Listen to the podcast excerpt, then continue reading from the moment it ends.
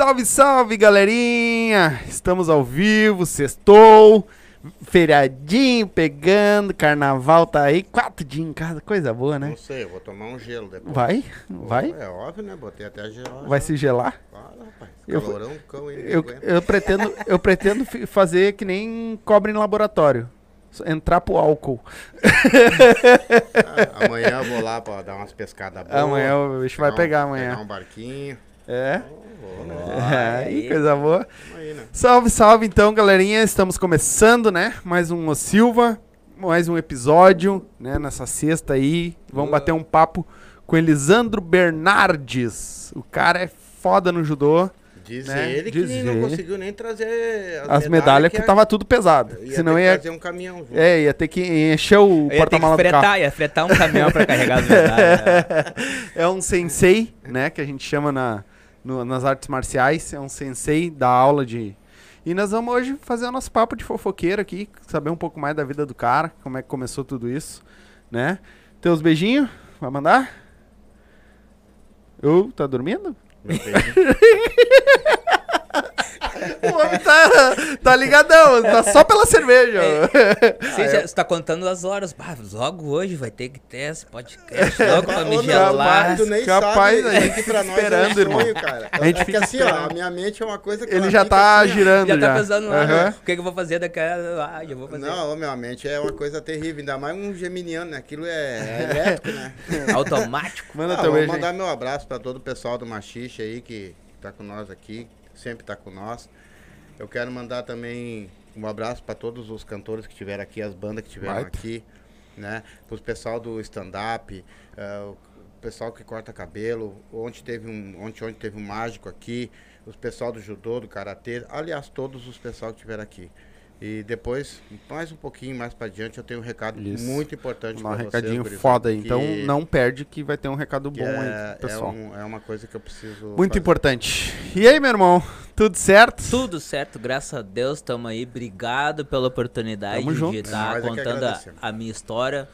Falar um pouco do- da minha trajetória no judô, não só no judô, mas como pessoa PCD, né? Porque eu Sim. nasci deficiente físico, sem a prótese, então eu tenho uma vasta ah, passagem de informações para dizer de preconceito, como é que foi o meu crescimento, como é que foi a minha evolução, quando é que caiu a ficha realmente. E, a, e é essa aí, contar minha trajetória, por que eu entrei no judô, contar toda essa parte da minha vida aí, desde o início, que eu comecei no judô mais tarde, mas assim, o, o principal é contar a evolução e conseguir agregar mais pessoas, porque tem gente que tem em casa, tá com um pequeno probleminha em casa, fica depressivo com alguma situação e todo mundo tem condições, não é porque eu não tenho uma perna, porque eu não tenho um braço, todo mundo é igual e é isso que eu quero transmitir hoje nessa, nesse pod- nessa live, podcast e vamos lá, firmezinho. E É isso pelo aí. jeito vai ser bonito de ver. É, não, cara, é, não, já. Eu conheço ele. Eu, pra te- vocês terem uma ideia, eu já treinei com ele e não lembrava, mas. pra que te ver como é tanto- que é. Não, Tem- é tantos é clientes. tanta sim, gente, sim. Não, não é cliente, assim, ó, é pessoas assim que, que entram e marcam a minha Sim, vida. eu- assim, por e um tempo eu dei aula também de karatê. Uhum. Por um tempo eu dei aula. E teve alunos que passaram: Ô, senhor, tudo bem? Eu. Vai e aí, cara. A tudo melhor certo?" sensação que tem é quando tá na porta no, sim- no na porta do mercado ou na caixa, eles ficam te olhando ali, te olhando. Pá, mas ô, mãe, é o sensei. Aham. É o sensei. Eu grito lá no meio do mercado. E aí, sensei? Daí todo mundo fica me olhando. Eu, opa, tudo bem? Como é que vai? Daí o cara me amigo meu. Ué, ué.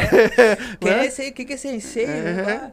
Então tá. ahn, lembrando, vocês estão entrando aí, vai se inscrevendo no canal, deixando o like, né, para ajudar nós a subir. Ativa o sininho para receber as próximas notificações. Ahn, vai deixando comentário para ele. Pode botar comentário aí que a gente vai tentar ler tudo. Não vou garantir, mas a gente vai tentar ler tudo. Comentário, perguntas é certo que a gente vai ler, tá? Mas se tiver algum comentário a gente vai lendo, beleza? Match? O recado? Não? Pergunta. Pergunta? Mas, tchê, É, essa tô- hora já. Então faz o seguinte. Conta a tua trajetória. Começa então, um pouquinho na nós. tua Começa trajetória aí. Como é que tu chegou lá então? Fala. Começando, então, ah, ah, eu nasci com, com essa má formação congênita desde pequeno. ah, médico, comecei, não, não, tinha, pro- não tinha perna, né? E aí eu fui começar a caminhar com 4 anos de idade. Então já tem uma grande diferença que a criança já se desenvolve com um, dois aninhos já sai caminhando. Eu só fui caminhar com 4 anos de idade, fazendo tratamento e coisas. E aí eu, eu fui numa. A gente tinha uma ortopedista, morava em Viamão lá, tinha um ortopedista em Porto Alegre que eu vim e eles me deram uma botinha, que antigamente era aquelas botinhas para corrigir Uhum. Que eu tinha as duas pernas defeituosas. Eu tinha o pé direito, que ele era virado para cima, e o pé esquerdo com essa malformação congênita, que o osso crescia ao contrário, da a tíbia. Ele criava um calombo Sim. na perna. E aí eu fiz cirurgia desde os quatro meses de idade, a minha última cirurgia foi com três anos. Que foi na perna direita para eles, corrigir o pé. Então foi, né, foi desenvolvendo nesse sentido. Mas me falavam que eu era o terrorista da casa, né? Imagina. uma situação, eu com a cirurgia que eu fiz na minha perna, a, a, tinha eu e a minha irmã, a gente dormia em beliche, eu dormia embaixo, né? Já pra ter, poder mobilidade. ser mobilidade para caminhar mais rápido e ir no banheiro. E a minha irmã dormia em cima. Só que eu com o gesso, ah não, vou subir. Subi pelas escadinhas e trancou o gesso. E eu dei um puxão, quando eu puxei, veio tudo assim, meu pé ficou pendurado, assim. É, ah, daí já.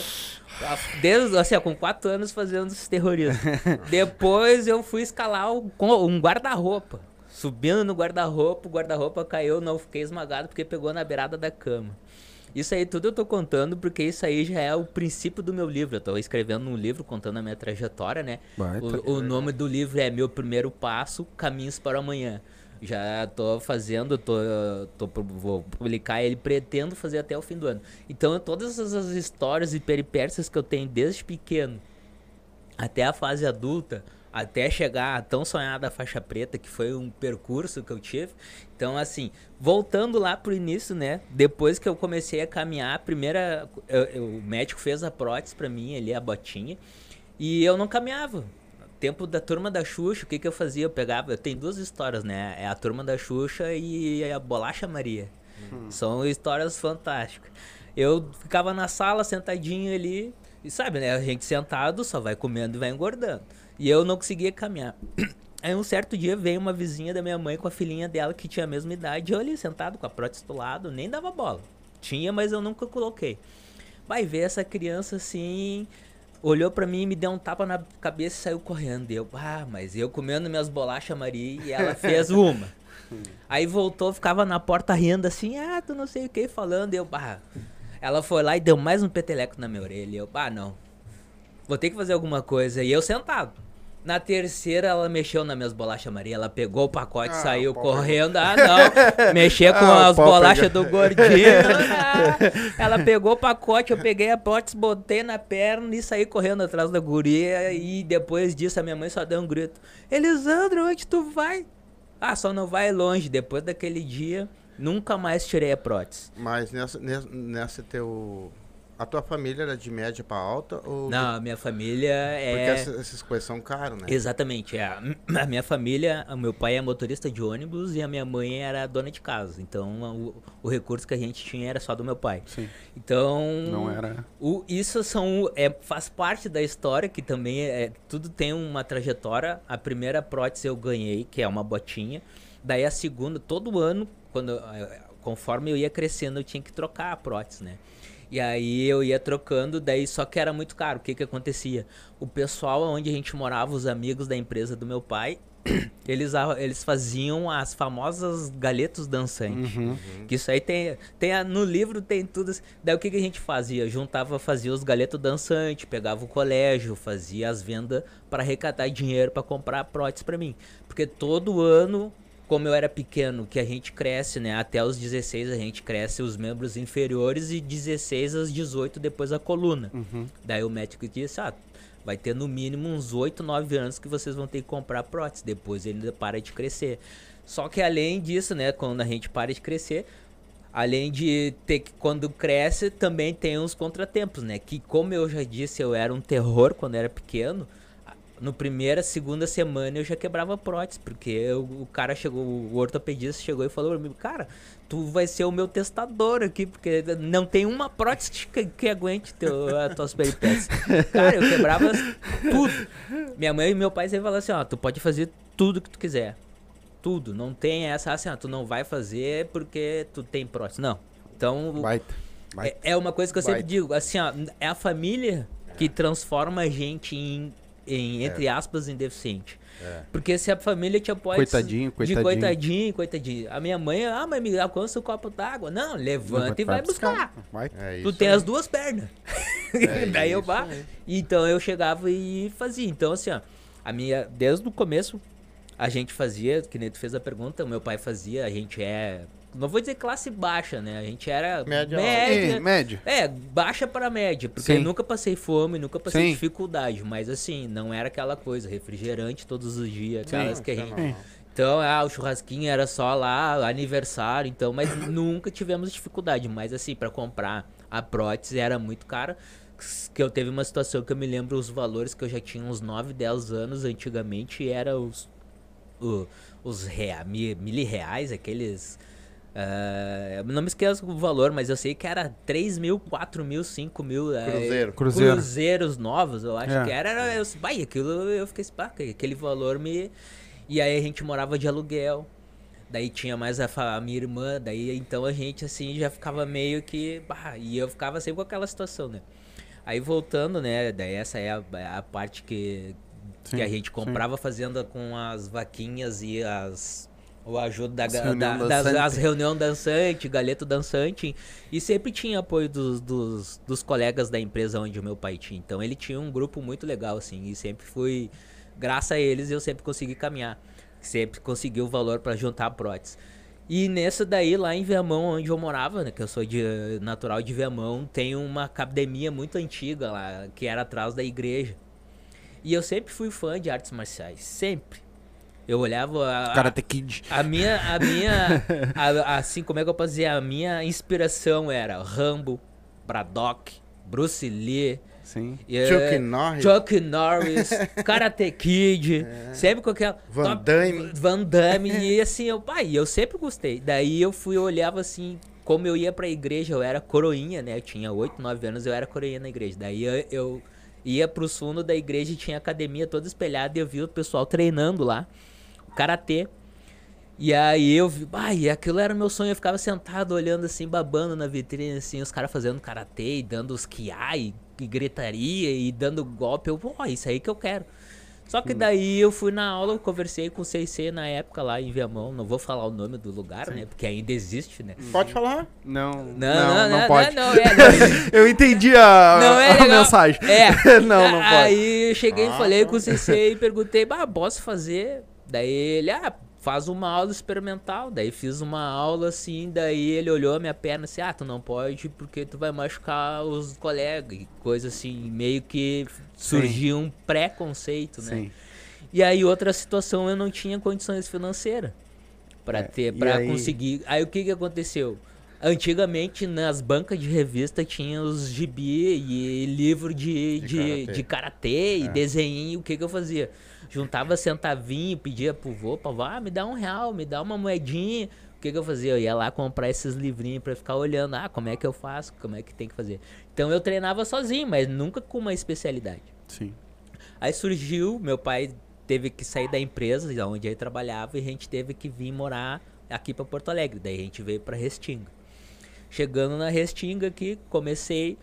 Aí eu já perdi todo aquele meu sonho, porque passou a fase, não, não tinha mais, porque na Restinga não tem. Te deram um balde de água fria. Me deram, é. exatamente. E É. aí não tinha, meu, depois meu pai, depois de adulto, eu conversei com eles, ah, a gente não tinha condições de colocar e coisas que Sim. já tinha Sim, é. toda aquele, aquela despesa com aluguel, com comprar prótese, É. que eu era praticamente um carro, né? Porque se tu for ver uma prótese é quase um preço de um carro. É caro. né? Essa minha prótese aqui é a mais simples que tem, eu ganho do estado, consegui, mas aquelas próteses de titânio com carbono é de 50 mil pra cima, a mais simples. Então vai tem próteses de 50 a 100 mil. Ou mais, depende do depende da altura da tua amputação, depende o pé se é pé dinâmico, se é de carbono, daí tem toda a situação. Sim. Aí voltando aqui pra Restinga, comecei a morar na Restinga aqui e aqui na Restinga não tem lugar para te fazer praticar esporte e artes marciais, né? E na minha época É, não tinha. é, noven- Hoje tem. é, em 93 isso, é, É, 94, 95. Aí o que, que aconteceu? Eu fui pra um colégio que tinha banda marcial. Uhum. Daí eu comecei a, trocar, a tocar na banda marcial do colégio. Do Aí, Hildo? Isso, a banda marcial Hildo Meneghetti. É. Quem era Hildo do Hildo era Uhum. sempre da banda, era que nem o pessoal é do, dos Estados Unidos lá que joga beisebol, é, é a Uhum. É, estrela, é, ou basquete são as estrelas, é da banda é a estrela. Aí eu consegui me turmar com o pessoal aqui na Resting, fui pro, pro Hildo, e nisso eu conheci um colega que ele fazia ninjutsu. Daí eu já tava com 16 para 17. E aí ele me convidou, ó, vamos lá fazer, eu sei que tu gosta de artes marciais. Eu fui lá fazer ninjutsu lá na rua da praia, na frente da Renner, a antiga estilo que tinha. Aí eu fiz o nin- ninjutsu com o Shidoshi, fiquei um ano e meio fazendo ninjutsu. Esse aí eu fiz, mas é uma coisa que a gente não pode usar, né? Porque ele é, o ninjutsu, ele é uma é arte de guerra, que Sim. é, não tem, ah, eu vou só torcer, não, é quebrar ou matar. É, é, é uma situação. Daí eu, pá, mas eu quero fazer ainda, eu vou ter que ser faixa preta de alguma coisa, porque é o que eu quero, né? Aí eu sei que a academia fechou lá e eu disse, tá, parei um bom tempo, daí aquela, aquele meu sonho foi a- meio que apagando de ser faixa preta, de fazer artes marciais. Aí casei, tive a minha pequena e eu, pá, fui no fazer um, um, um exame de. Isso eu já tava com 30 anos. Daí eu fui fazer um exame de rotina e descobri que eu tava diabético. Daí eu fui no médico e disse, ah, tu vai ter que reduzir, vai ter que perder peso, fazer atividade física. E nisso eu, bah, agora chegou uma oportunidade, porque eu já tinha dinheiro, já tava, podia pagar e só tinha que achar um local para mim poder fazer. Daí nisso eu fui contratar para fazer internet com um colega meu que ele vendia por, por antena. E aí o Carlos até, vou comentar o nome dele. Pode, pode o- falar quem tu quiser. o Carlos chegou assim e a gente comentando, que nem eu tô com vocês assim, bah, eu sempre tive um sonho de fazer artes marciais, faz, fiz ninjutsu um ano, tentei fazer karatê, mas o professor não quis quando era pequeno, mas eu tenho vontade. Aí ele olhou pra mim, bah, eu tenho um lugar bom pra te fazer. E eu, ué, não, e é bem pertinho aqui. Eu morava ali na perto do fim da linha do, da, da Restinga, da Restinga Nova, um pouquinho mais pra cima. E na frente do Raupila tem um, tinha uma garagem que eu passava e tava escrito ah, academia, mas era uma garagem. Eu olhei assim, nunca dei bola. Isso era 2015. Daí ele falou: Não, eu tenho o Sensei Escobar, que ele dá, dá aula de judô. E não, vamos lá fazer uma aula experimental, que eu sou parceiro dele, eu sou amigo. Eu te levo lá e te apresento. Daí em 2015, minto, foi em 2011, 2010, 2011. Aí eu fui fazer o treino com o Escobar lá e comecei a fazer, porque eu fui por qualidade de vida, né, pra baixar a diabetes, eu tinha 111 quilos, um pouquinho mais, e aí eu já não tava mais conseguindo caminhar porque tava criando ferida na minha perna, na prótese, criando escara, e eu já tava com várias dificuldades, problema de coluna, diabetes, daí eu, bah, o médico, ó, se tu não emagrecer, tu é uma bomba relógio, tu não vai durar até os 50 anos. E eu, boa.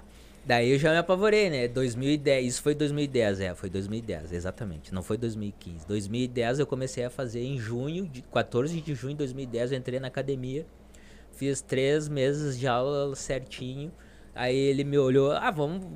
Tu tá preparado pra ir numa competição? Bah, será que eu tenho o Escobar? Será que eu tenho condições? Não, tu tem que eles chamavam o pessoal do jiu-jitsu pra treinar junto e, ah não, treina com o faixinha branca ali, que eu era mais fortinho, mais gordinho, né?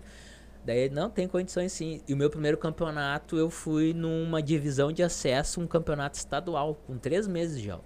E eles te aceitaram com a próstata. Aí que tá. Aí tá o jogo, a jogada, né? Tá? O que que aconteceu? Eu fui na camufla, esse campeonato, porque eu usei uma proteção na canela.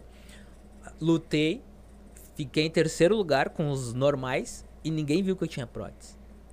Só na hora, de, na hora da concentração que o pessoal foi ver que eu tinha prótese. Daí eu já tinha lutado. Sim. Aí teve um campeonato em Tramandaí, a Copa Abertura, que eles sempre fazem em Tramandaí, a federação. Eu fui, fui, fiz a mesma coisa, me inscrevi, fui. Daí ele disse, não, fica frio, fica tranquilo. Se acontecer alguma coisa, a gente fala. Daí eu entrei no tatame. Primeiro movimento que eu fiz, a minha calça subiu e o árbitro viu e deu uma T, né? Que é o comando de parar. E disse, ah, cara, tu não pode lutar porque tu tem perna mecânica e no judô é proibido ter coisas duras, né? Metal, alguma coisa. Daí o meu sensei foi e falou. Aí a gente falou com o pessoal da diretoria de arbitragem, o diretor técnico.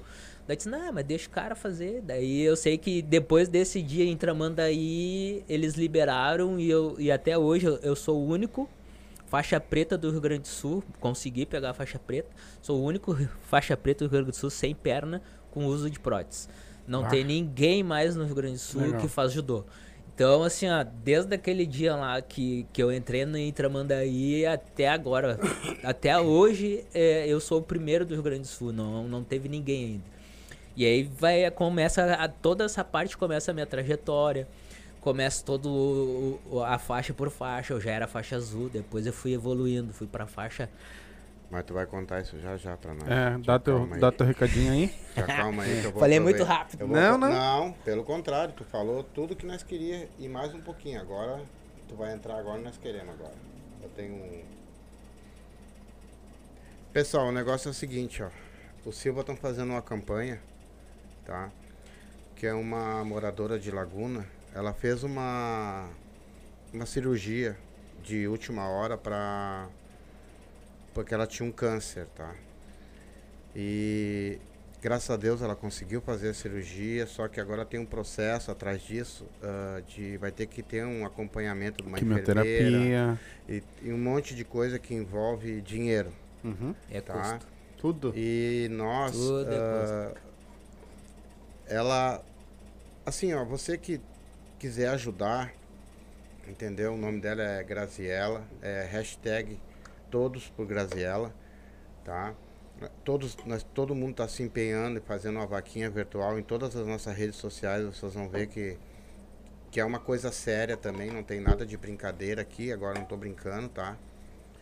O Pix dela é 075 066 809 traço 12. Vai ficar aí, Tá. depois da live, vai ficar aí embaixo no Tá. card. Aqui, ó, o meu filho vai mostrar pra câmera de vocês aí, ó, pra câmera, bem pertinho da câmera, pra mostrar direitinho Bota como é que funciona, tá? Então é assim, pessoal. Não, bota na dele lá, melhor. Você pode pegar e um real, dois real, cinco pilas se for. Você, em vez de tomar 10 cervejas, toma uma menos e deposita cinco pilas lá pra ela lá. Porque É, não focou direito, mas depois vai estar eu- nas é. nossas redes sociais lá, é só seguir é, lá. foi- é uma coisa que, que todo mundo pode passar uma hora, todo mundo pode precisar uma hora. E tenho certeza que se quem ajudar, que for com um real que for, tá? Vai ser bem abençoado por Deus também, como Deus vai abençoar ela também. Eu quero que ela tenha uma boa recuperação, que o nosso Senhor Jesus ajude ela lá e que ela fique bem. Com E certeza. não custa nada, pessoal, tá? É isso não aí. custa nada ajudar. Porque ah, o, que, que, nós- o que, que o ser humano tá fazendo aqui na Terra, né? É. Se nós não ajudar uns aos outros, né? Vai ficar. Então, lembrar então, o Pix é, provavelmente é CPF, tá, gurizada? Pelo número parece ser CPF. ah, 075 066 809 12. Vai ficar aí no card. Abre o card embaixo, eu vou colocar depois da que a gente terminar a live. ah, o card dela, ah, vou botar o, o Pix dela aí embaixo, tá? Pro pessoal que quiser ajudar. E vai lá na nossa rede social também, daqui um pouquinho mais já vai estar por lá também, tá? Já tá, na verdade, nas tuas já estão rolando, né? Tu já postou. Sim, eu já postei, a, ma- tua mãe já botou. Isso, e- então entendeu? vai buscar. o Silva vão botar depois. Vou, vai, ali, vai, vai pra entendeu? rede social Então, nossa também. Não custa nada, pessoal. Que nem eu falei, ó. Um realzinho, Qualquer pila. cinco real. Qualquer pila ajuda. Ah, cara, eu vou ali, vou pegar meia dúzia de cerveja. Não, vou pegar cinco e vou depositar cinquinho lá, que vai ser muito, muito bem, Bem recebido. Felizado, é. E que você que vai depositar seu piquezinho lá e ajudar, não precisa ninguém ver, mas ele tá vendo, tá? É, o homem lá em Valeu? cima Eu sempre tenho vê. Exatamente. certeza que vocês salvam a vida. Deixa eu mandar dois beijinhos aqui então, antes de nós continuar. Detector Lacre, tá ligadinho com nós aí. E o nosso Mágico Petros, tá ligadinho aí também. Ah, fe- fez aparecer dinheiro aqui e sumiu com o dinheiro. Eu sumiu com o dinheiro. Ah, ele, ele deixou comigo, ele deixou comigo. A gente deu o bloquinho pra ele, ele não quis fazer aparecer mais. ah, esse é bom. Folhinha por folhinha. Eu tenho uma pergunta pra ti em cima do que tu tava conversando. Ah, é incrível uma criança.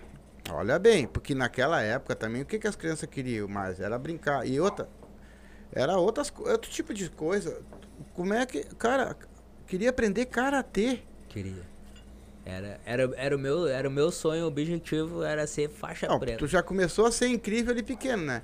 E tu sabe que foi essas tuas periférias, essas coisas tudo que fez com que tu tivesse tudo que tu é, tu é hoje. Tu sempre teve vontade, Sempre né, tive cara? vontade, tu exatamente. sempre foi atrás do teu, do, do- dos teus ideais, né, cara? Aham. Ah, uma coisa que eu, que eu vou voltar um pouco atrás no tempo que eu era de colégio ali, que aqui na Restinga eu não sou conhecido como Elisandro. Aqui na Restinga eu sou conhecido como Manga. Vocês devem saber quem é o Manga. O Manga foi o melhor goleiro do Inter em 79 ali. E eu fiquei famoso no colégio, tanto no Hildo, em qualquer lugar, porque eu jogava no gol. Imagina, eu sem uma perna, com cento e poucos quilos, eu jogava bola, eu saía de uma trave e ia na forquilha da outra, te dando ponte. E aí o pessoal, ah, mas é o Manga, é o Tafarel. Tem gente que não me conhece pelo meu nome de Elisandro aqui na Restinga. Todo mundo me conhece como Manga por causa do goleiro. Na- no tempo do Hildo Meneghetti, quando eu estudava, eu jogava muita bola. E aí teve uma. Teve várias situações jogando bola que são as mais engraçadas que eu acho. assim. Teve um dia que eu, ah, o nosso time tava ganhando, a gente tava jogando contra o pessoal do, do José do Patrocínio, se eu não me engano. Era ele, o professor sempre fazia os campeonatos entre os colégios e a gente tava o Wildo contra o José do Patrocínio. E aí deu um pênalti, né? E eu nunca, nunca fiz gol, né? Não, deixa eu bater, deixa eu bater. E os gringos, não, deixa o manga bater. E eu, tipo, ah, vou fazer uma sacanagem com esse goleiro. Peguei, dei uma frouxadinha na perna mecânica assim. e saí correndo. Quando eu fui chutar, eu chutei com a esquerda, a perna saiu pra um lado e a bola pro outro. Assim, ó. aí, eu- não, essa. Sacanagem. Aí os O caras. goleiro desmaiou. O goleiro ficou assim, pra que Ué, eu ué.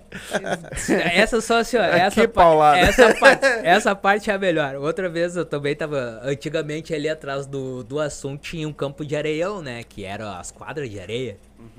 Ah, deu uma situação assim, todo mundo veio, deu um cruzamento, todo mundo veio e eu peguei a bola e saí correndo. No cruzamento, que eles não deixaram ninguém na, na zaga deles e eu saí correndo. Mas a areia tava tão fofa, tão fofa que a minha perna afundou quando ela, eu fui subir, a perna saiu de novo, eu corri de joelho. Ah, isso aí! Aí todo mundo na beira. Aí na beira da, do gramado, da, da cerca, vai, vai, vai, vai, vai, vai. E eu correndo de joelho, e, bah, ninguém, todo mundo parou e ficou rindo e eu Claro. correndo.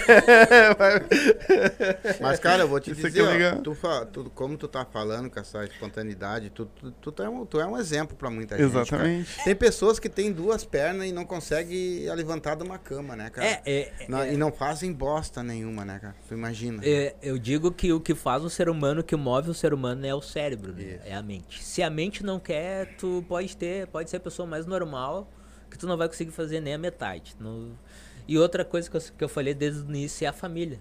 A família te incentiva. Sim. Tanto os primos quanto tios, avós, nunca foi assim, ah, coitadinho. Eu tinha, meu avô morava no Lami aqui, eu pegava minha bicicleta, eu tinha uma barra circular, não era nem com marcha. Imagina, esse 96, 97. Ah, essa avenida aqui ah, era de areião. É, isso aqui é. Eu andava de bicicleta da Restinga até o Lami dá 12 km.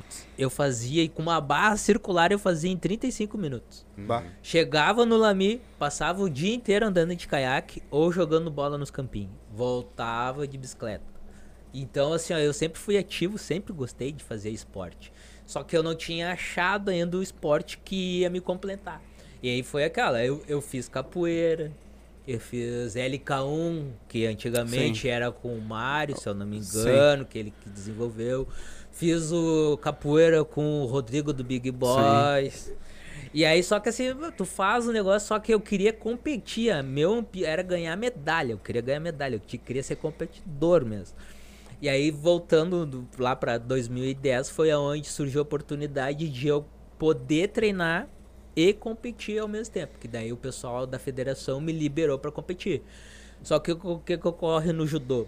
No judô, como não pode ter nada rígido, não pode ter nada, brinco, tem que estar. Eu não posso disputar campeonato brasileiro nem pra mundial, né? Então eu só posso ficar aqui interno. Mas aí calma que tem uma situação que nem eu fiz lá no início. Eu fui pra Rio de Janeiro, pro Rio de Janeiro, uma Copa Rio de Janeiro, a Copa Internacional que tem no Rio de Janeiro. Mesma coisa, botei meu kimono, fui, me inscrevi, botei meu kimono, fui pra pes- pesagem, me pesei e tinha cinco adversários na minha chave. Botei, botei a minha proteção na canela, porque se eu tô de calça, ninguém percebe que eu tenho calça de eu tenho perna mecânica. Daí o pessoal, ah, mas a tua perna é tão perfeita que tu caminha. Eu não percebi. Se tu Eu- não fala. É, o pessoal não percebe. E aí eu botei a calça do Isso que ele tá de bermuda? É. Eu não percebi. Eu- ah, mas depois eu vou te mostrar aqui. É Então eu vou- geralmente, eu vou- eu vou- eu geralmente a gente não vai ficar olhando pra baixo, né? Sim, vou- É, mas. se, se eu abaixo da cintura já dá É. pra desconfiar, né? Bem, tá Aí o bom. cara olha. o que que é? O que tá escondendo? É o pau, a perna. A Ah. perna de pau. Todo, todo mundo diz assim, ah, tu é três pernas. Não, eu tenho cinco, porque eu tenho du uma no guarda-roupa, de reserva, tenho uma dentro do porta-mala, se quebrar e mais a minha. O bom dele é que ele troca. Sim, que é isso aí. É, não, tu- jogador de futebol, ah, vou trocar de chuteira. Eu chegava na- com a minha mochila, eu tinha duas pernas dentro da mochila, ah, vou trocar minha Já que é perna. chuteira. Não era chuteira, vou trocar minha perna. Deixa eu te Trocava- fazer uma pergunta rapidinho. Ah, antes de tu continuar, só pra. Porque é desse, nesse, nesse quesito aí. Não tem alguma que tu consiga mandar fazer ou que seja mais apropriada, que fique, tipo, não fique dura? Não, eu já pesquisei, eu tentei colocar aquela.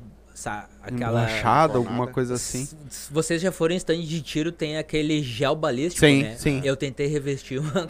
Não rolou. Não rolou. É. Ah, Porque tu precisa de firmeza. Por- né? Não, o que que acontece? O peso. Não, ele pode ter, tipo, Ah. uma barrinha de ferro dentro, que é só pra ele competir. Ele bota ali, vai lá, compete, te volta e É, tira, já- eu entendeu? Não é pra ele ficar caminhando. A primeira vez que eu tava, o que que eu vou fazer pra me competir? Eu cortei uma calça de brim, peguei a, a calça, peguei um o coitado do travesseiro da minha mãe lá, que na época, e revesti a prótese. Só que o problema é que a prótese já é pesada.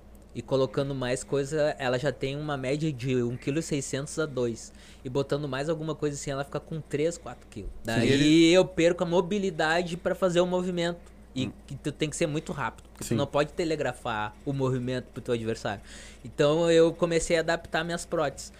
Já é a terceira prótese. Ah, antes eu vou, vou- depois eu vou até tirar aqui, eu acho que eu, pra mostrar o que, que eu fiz nessa última que eu peguei o ano, o ano passado. A minha perna era toda inteiriça. E eu disse, não, como eu quero mais mobilidade, e o, e o ortopedista disse, não, tu que é o usuário, tu tem que dizer do jeito que tu quer. E aí eu peguei e comecei, não, então vamos diminuir ela. De 2 kg eu consegui transformar ela para 1,6 kg junto com o ortopedista fazendo essas adaptações. Vou até mostrar aqui qual é a... Mas é legal, né? meu? Ó, daí o que que acontece? Ah, Tá pegando bem, hein? Tá aparecendo legal? O que acontece? Isso aqui era tudo inteiriço. Pesava uma média de 3 kg. Daí eu disse, não, mas eu não preciso de tudo isso. Daí eu pedi pra ela, meu, vamos abrir atrás e abrir na frente. Eu tive que deixar esse, esse calombinho aqui porque o pé pode escorrer e fazer esse movimento, né? aham. Daí ele disse, não, então vamos adaptar. E essa perna ficou com 1,6 kg. Na verdade, então, tu não tem é o pé. Não, eu tenho tudo. Só que ele não desenvolveu. Ele, ah, ele tá. é com má entendi. formação te entendi, congênita. entendi. Ele é um pezinho de criança de 2, 3 anos. Ah. Que daí eu não tenho a, a mobilidade. Sim. Ele não alcança a Não, te altura. entendi.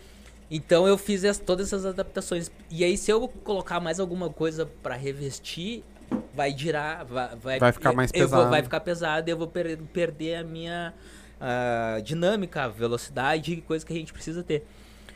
E aí eu fiz essa adaptação um ano passado, retrasado, que, mas daí começou a pandemia eu não consegui testar ainda, né? Este ano eu quero fazer o teste pra ver se eu vou conseguir eh, fazer. Mas na, na minha opinião, se, se, se eles liberam tu pra lutar, por exemplo, tu acha que tu leva vantagem em cima do teu adversário ou o adversário vai não. levar mais vantagem em cima de ti? Eu vou, eu vou fazer uma, é uma coisa que a dinâmica do judô é, é uma coisa que eu vou fazer uma pergunta assim. Eu, eu sou eu admiro as mulheres porque elas andam de salto alto. Tu já tentou andar de salto alto? Tá louco, é horrível. Tu tem que é a minha situação. É, eu falo pro Eu pessoal. tentei bo- botar um salto alto, um negócio. Uma mulher não deixou. Ou, você lembra aquela brincadeira que a gente fazia de latinha? Uhum. Imagina tu, a- a- o princípio do judô é desequilibrar o teu adversário e fazer ele cair de costa. Imagina tu tá se- equilibrado no salto alto, porque a prótese não é a minha perna, é uma coisa que eu tô me equilibrando aí em cima e ainda ter mais o equilíbrio para não ser projetado. Então são duas coisas que eu tenho que levar. E eu, aí eu tenho que me equilibrar para não ser projetado. Daí o pessoal, ah, tu leva vantagem porque ele é duro. Cara, mas se tu for ver todas as minhas competições, eu nunca lá uso o meu lado esquerdo. Quem é adversário meu sabe, ah, o cara, eu não entro nenhum golpe de perna. Eu, eu entro sempre golpe de braço ou com a perna direita. E aí o pessoal até teve uma situação que deu uma polêmica. Eu era faixa roxa já. Eh, tinha um colega, um colega, um adversário que ele era terceiro dan, faixa preta. Hum, E só tava eu e ele na chave. esse aqui é foda. Daí tava só nós dois, era melhor de três. Aí tá, entrou nós dois ali. Ele olhou pra mim, eu olhei pra ele, cumprimentamos. Grudei no kimono, quando eu grudei no kimono, assim, deu três segundos, eu entrei em um Outgar e ele caiu chapado no chão. Daí tinha os, os árbitros na mesa, olharam, ficaram tudo uh, assim, espantado, né? Porque foi tão rápido, foi 3, 4 segundos. E aí pediram para revisar, a, a, voltar a fita, né? Voltar o vídeo e o cara caiu. Daí ganhei essa primeira. Não teve que contestar porque não teve nada. Foi um outguard perfeito, 3 segundos. Puxa um pouquinho mais o microfone pra ti. Isso. Aí ficou 3 segundos de luta ele caiu. Eu era faixa roxa. Até nisso eu fiquei mais conhecido no judô porque, pô, o cara com, com faixa roxa ganhando num faixa preta, sem perna. Aí foi onde eles não estavam dando tanta visibilidade. Ah, é, tava assim, ó, deixava ele lutar, mas eu tava lutando e não tava tendo resultado, entendeu? Sim. Daí come, quando eu comecei, até o meu, meu colega que é o CC Márcio, ele disse, ah, quando começar a ter resultado, com certeza eles vão falar alguma coisa. Aí a gente já ficou meio assim, né? Daí eu ganhei desse faixa preta a primeira vez. Com, com esse golpe, o Outgar, não me esqueça. Daí na segunda vez a gente foi fazer a segunda luta. Entrei o mesmo golpe, só que demorou um pouquinho. Ele fez um vazar e eu fiz outro vazar. E faltando alguns minutos, entrei outra vez o Outgar e ele caiu. Aí teve uma outra competição em Santa, em Santa Maria. Que tava eu e ele mesmo na mesma categoria. Eu faixa roxa e ele faixa preta. Só nós dois na categoria. Primeira pegada que eu dei, já entrei o Outgari de novo e ele caiu, deu vazare. Aí ele começou a parecer um bonecão do posto, ah, xingando o árbitro que não foi, que não era. E aí depois voltamos para comprar luta assim e eu entrei um Outgari, só que não foi perfeito. Ele caiu de lado e eu fui pro chão. Aí eu tava tentando imobilizar ele, quando eu fui imobilizar ele me deu um socão na cara. Mas me deu assim, ó. Daí o juiz deu uma T, só que ele tava ao contrário. O juiz deu uma que é a ordem de parar, eu levantei e falei, você, você entrega a luta porque vai, vai virar MMA, né? E aí o que, que aconteceu? O árbitro ouviu falando isso, foi lá ver o vídeo, que vi, a câmera tava de frente para nós, e ele viu ele me dando soco. Daí ele tomou um soco maquê disciplinar, que não pode, né? Que o judô não tem contato. Soco. Não tem soco que a gente foi pro tribunal, nós dois. Eu fui como, como réu. E ele como... Eu fui como vítima, ele foi como réu. Chegando lá na, no dia da audiência, ele diz que se estressou porque eu chutei a cara dele com a perna mecânica, que chutei todas as canelas dele, que papapá, ele perdeu o controle. Aí já começou a ter esse probleminha. Então, quando tinha, quando tinha essa, quando tinha competições e esse meu colega a gente estava junto, ah, o pessoal na arquibancada, eba, hoje vai ter competição, porque eles já queriam ver o fight de nós dois, tá ligado? Sim. Porque Pô, um cara faixa preta perdeu pra um faixa roxa sem perna. É... Aí foi a. o jeito que ele fala, não, né? Mas é, é isso eu que tenho é legal. certeza, caralho, porque os caras. Não, hoje. Ele o... mesmo fala, né? Hoje, hoje o cara é meu colega, Sim. treina comigo no União. Hoje ele, é, ele era de outro clube, cara. E ele disse, pô, se alguma coisa, se o cara sem perna consegue fazer isso, alguma coisa. O que, que tá acontecendo? Quem Porque, é, na real, quem... ele sabia que tava perdendo pra um cara que não tem perna. Ele sabia, por mais que ele argumentou que tinha, ah, porque que bateu, bateu porque... é, mas não, ele sabe que foi limpo. Foi, exatamente. Aí foi até pro meu clube. Daí depois disso, sempre o pessoal, ah, não, tem que cuidar. Daí eu, tá, mas quanto tempo? De sete anos que eu tinha começado o judô, eu nunca tinha machucado nem. Nunca tinha feito nada. E o pessoal mesmo que treina comigo sabe que eu não uso a perna esquerda. Às vezes, quando tu tá treinando, tu pode me chutar, mas eu não te chuto, porque eu já tenho que ter esse controle na minha mente também. Porque, ó, então, ó, são três coisas que já eu já entro pensando. Eu não posso usar a perna mecânica, porque se eu ganhar, eles vão dizer que eu tô machucando. Eu tenho que me equilibrar em cima da prótese e eu ainda tenho que ter o controle para não, não perder o controle para não cair. Então são três coisas que já minha mente já entra. Já entra na luta com na 50% a menos. A menos. Aí o pessoal vai dizer, ah, tu tem vontade. Cara, eu não vejo que é vantagem. Eu também não tô vendo. Vantagem no quê? vendo- O cara, o cara tem a. Tem a tem Ainda a se ele usasse, vamos dizer que ele usasse a perna pra ter uma vantagem, pra dar um, um chutezinho a mais, É, pro cara ah, mas- vai dar uma sentida. Não, Eu acho não que é não, não. acho que a vantagem maior é do cara. Sim, Eu não teve, tô vendo vantagem. teve uma outra situação que teve um campeonato cidadino que eu achei muito legal. O- a gente tem os golpes, né? Que é o dash barai, tu dá na, na sola do pé, né? Uhum. Tu dá um tapinha do pé. E o cara chegou assim, a gente pegou no kimono e ele chegou e me deu no joelho. Só que ele deu no joelho da prótese Hum. e saiu mancando assim. E eu, só- e eu parei e fiquei olhando assim. Daí a árbitra olhou pra mim, olhou pra mesa, olhou pro cara, olhou assim. Pá, mas pra que que eu dou chitô? E daí Vai dar pro cara? Ele que daí chutou no chegou- lugar porque É, porque não foi um dash barai, foi um chute barai que eles chamam. E deu no joelho, daí deu um chidô pro cara. E o cara aqui, ai, minha perna. Sim, E ele eu que parei errou. de. Ah, daí tem toda essa, essa. Tem várias histórias, assim, muito engraçadas da. Existe diferença do judô pro karatê? Sim. Tem. tem. Judô é só o. O judô ah, é projeção. Projeção. Projeção e finalização no chão. Tu tem 25. Mas, mas, Os- agora uma parte técnica. Ah, quem ajudou a difundir o karatê no Brasil e no, no Estados no, no Brasil não, na- lá no Japão, quem ajudou foi o Jigoro Kano, que ajudou o Funakoshi, que é o, o, sensei, o pai do, do karatê, e o Jigoro Kano, que, é, o do pai judô. do, do judô. O Jigoro Kano que, que chamou ele, ajudou ele na academia, liberou a academia para ele ensinar. E então, ah, todos os projeções que tem no karatê, todos os golpes que ele faz, tem no karatê também. Muita coisa, né? Alguma coisa não, mas muita coisa tem. Então, o que que acontece? O nós também treinamos o próprio judô, né? Hum, Alguma coisa modificada por causa do karatê, que é mais Sim. o karatê não tem. trocação, é, né? Não tem pegada, A, a, é, pega- é. a pegada é pra te derrubar e acabou, botou o cara pro chão já É, era. o objetivo do judô é fazer tu cair de costa. Tu- e a gente fala as duas costas. É lado direito, lado esquerdo. Tu caiu de ombro é vazare, caiu chapado é ipom.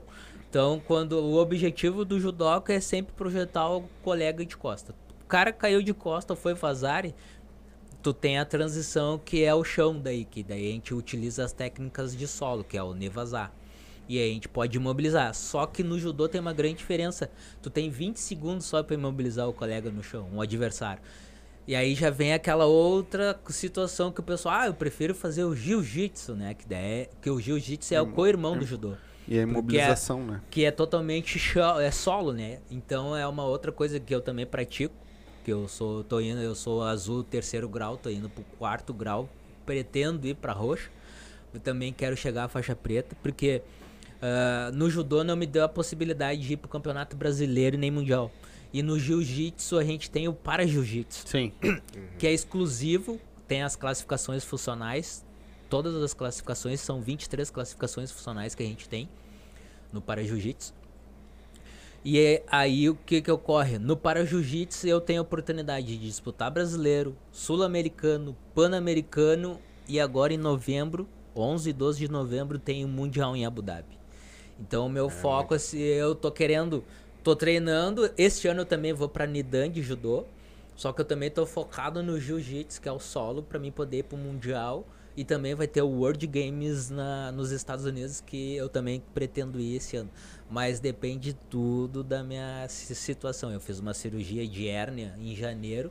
Eu tô em processo de recuperação, não tô 100%.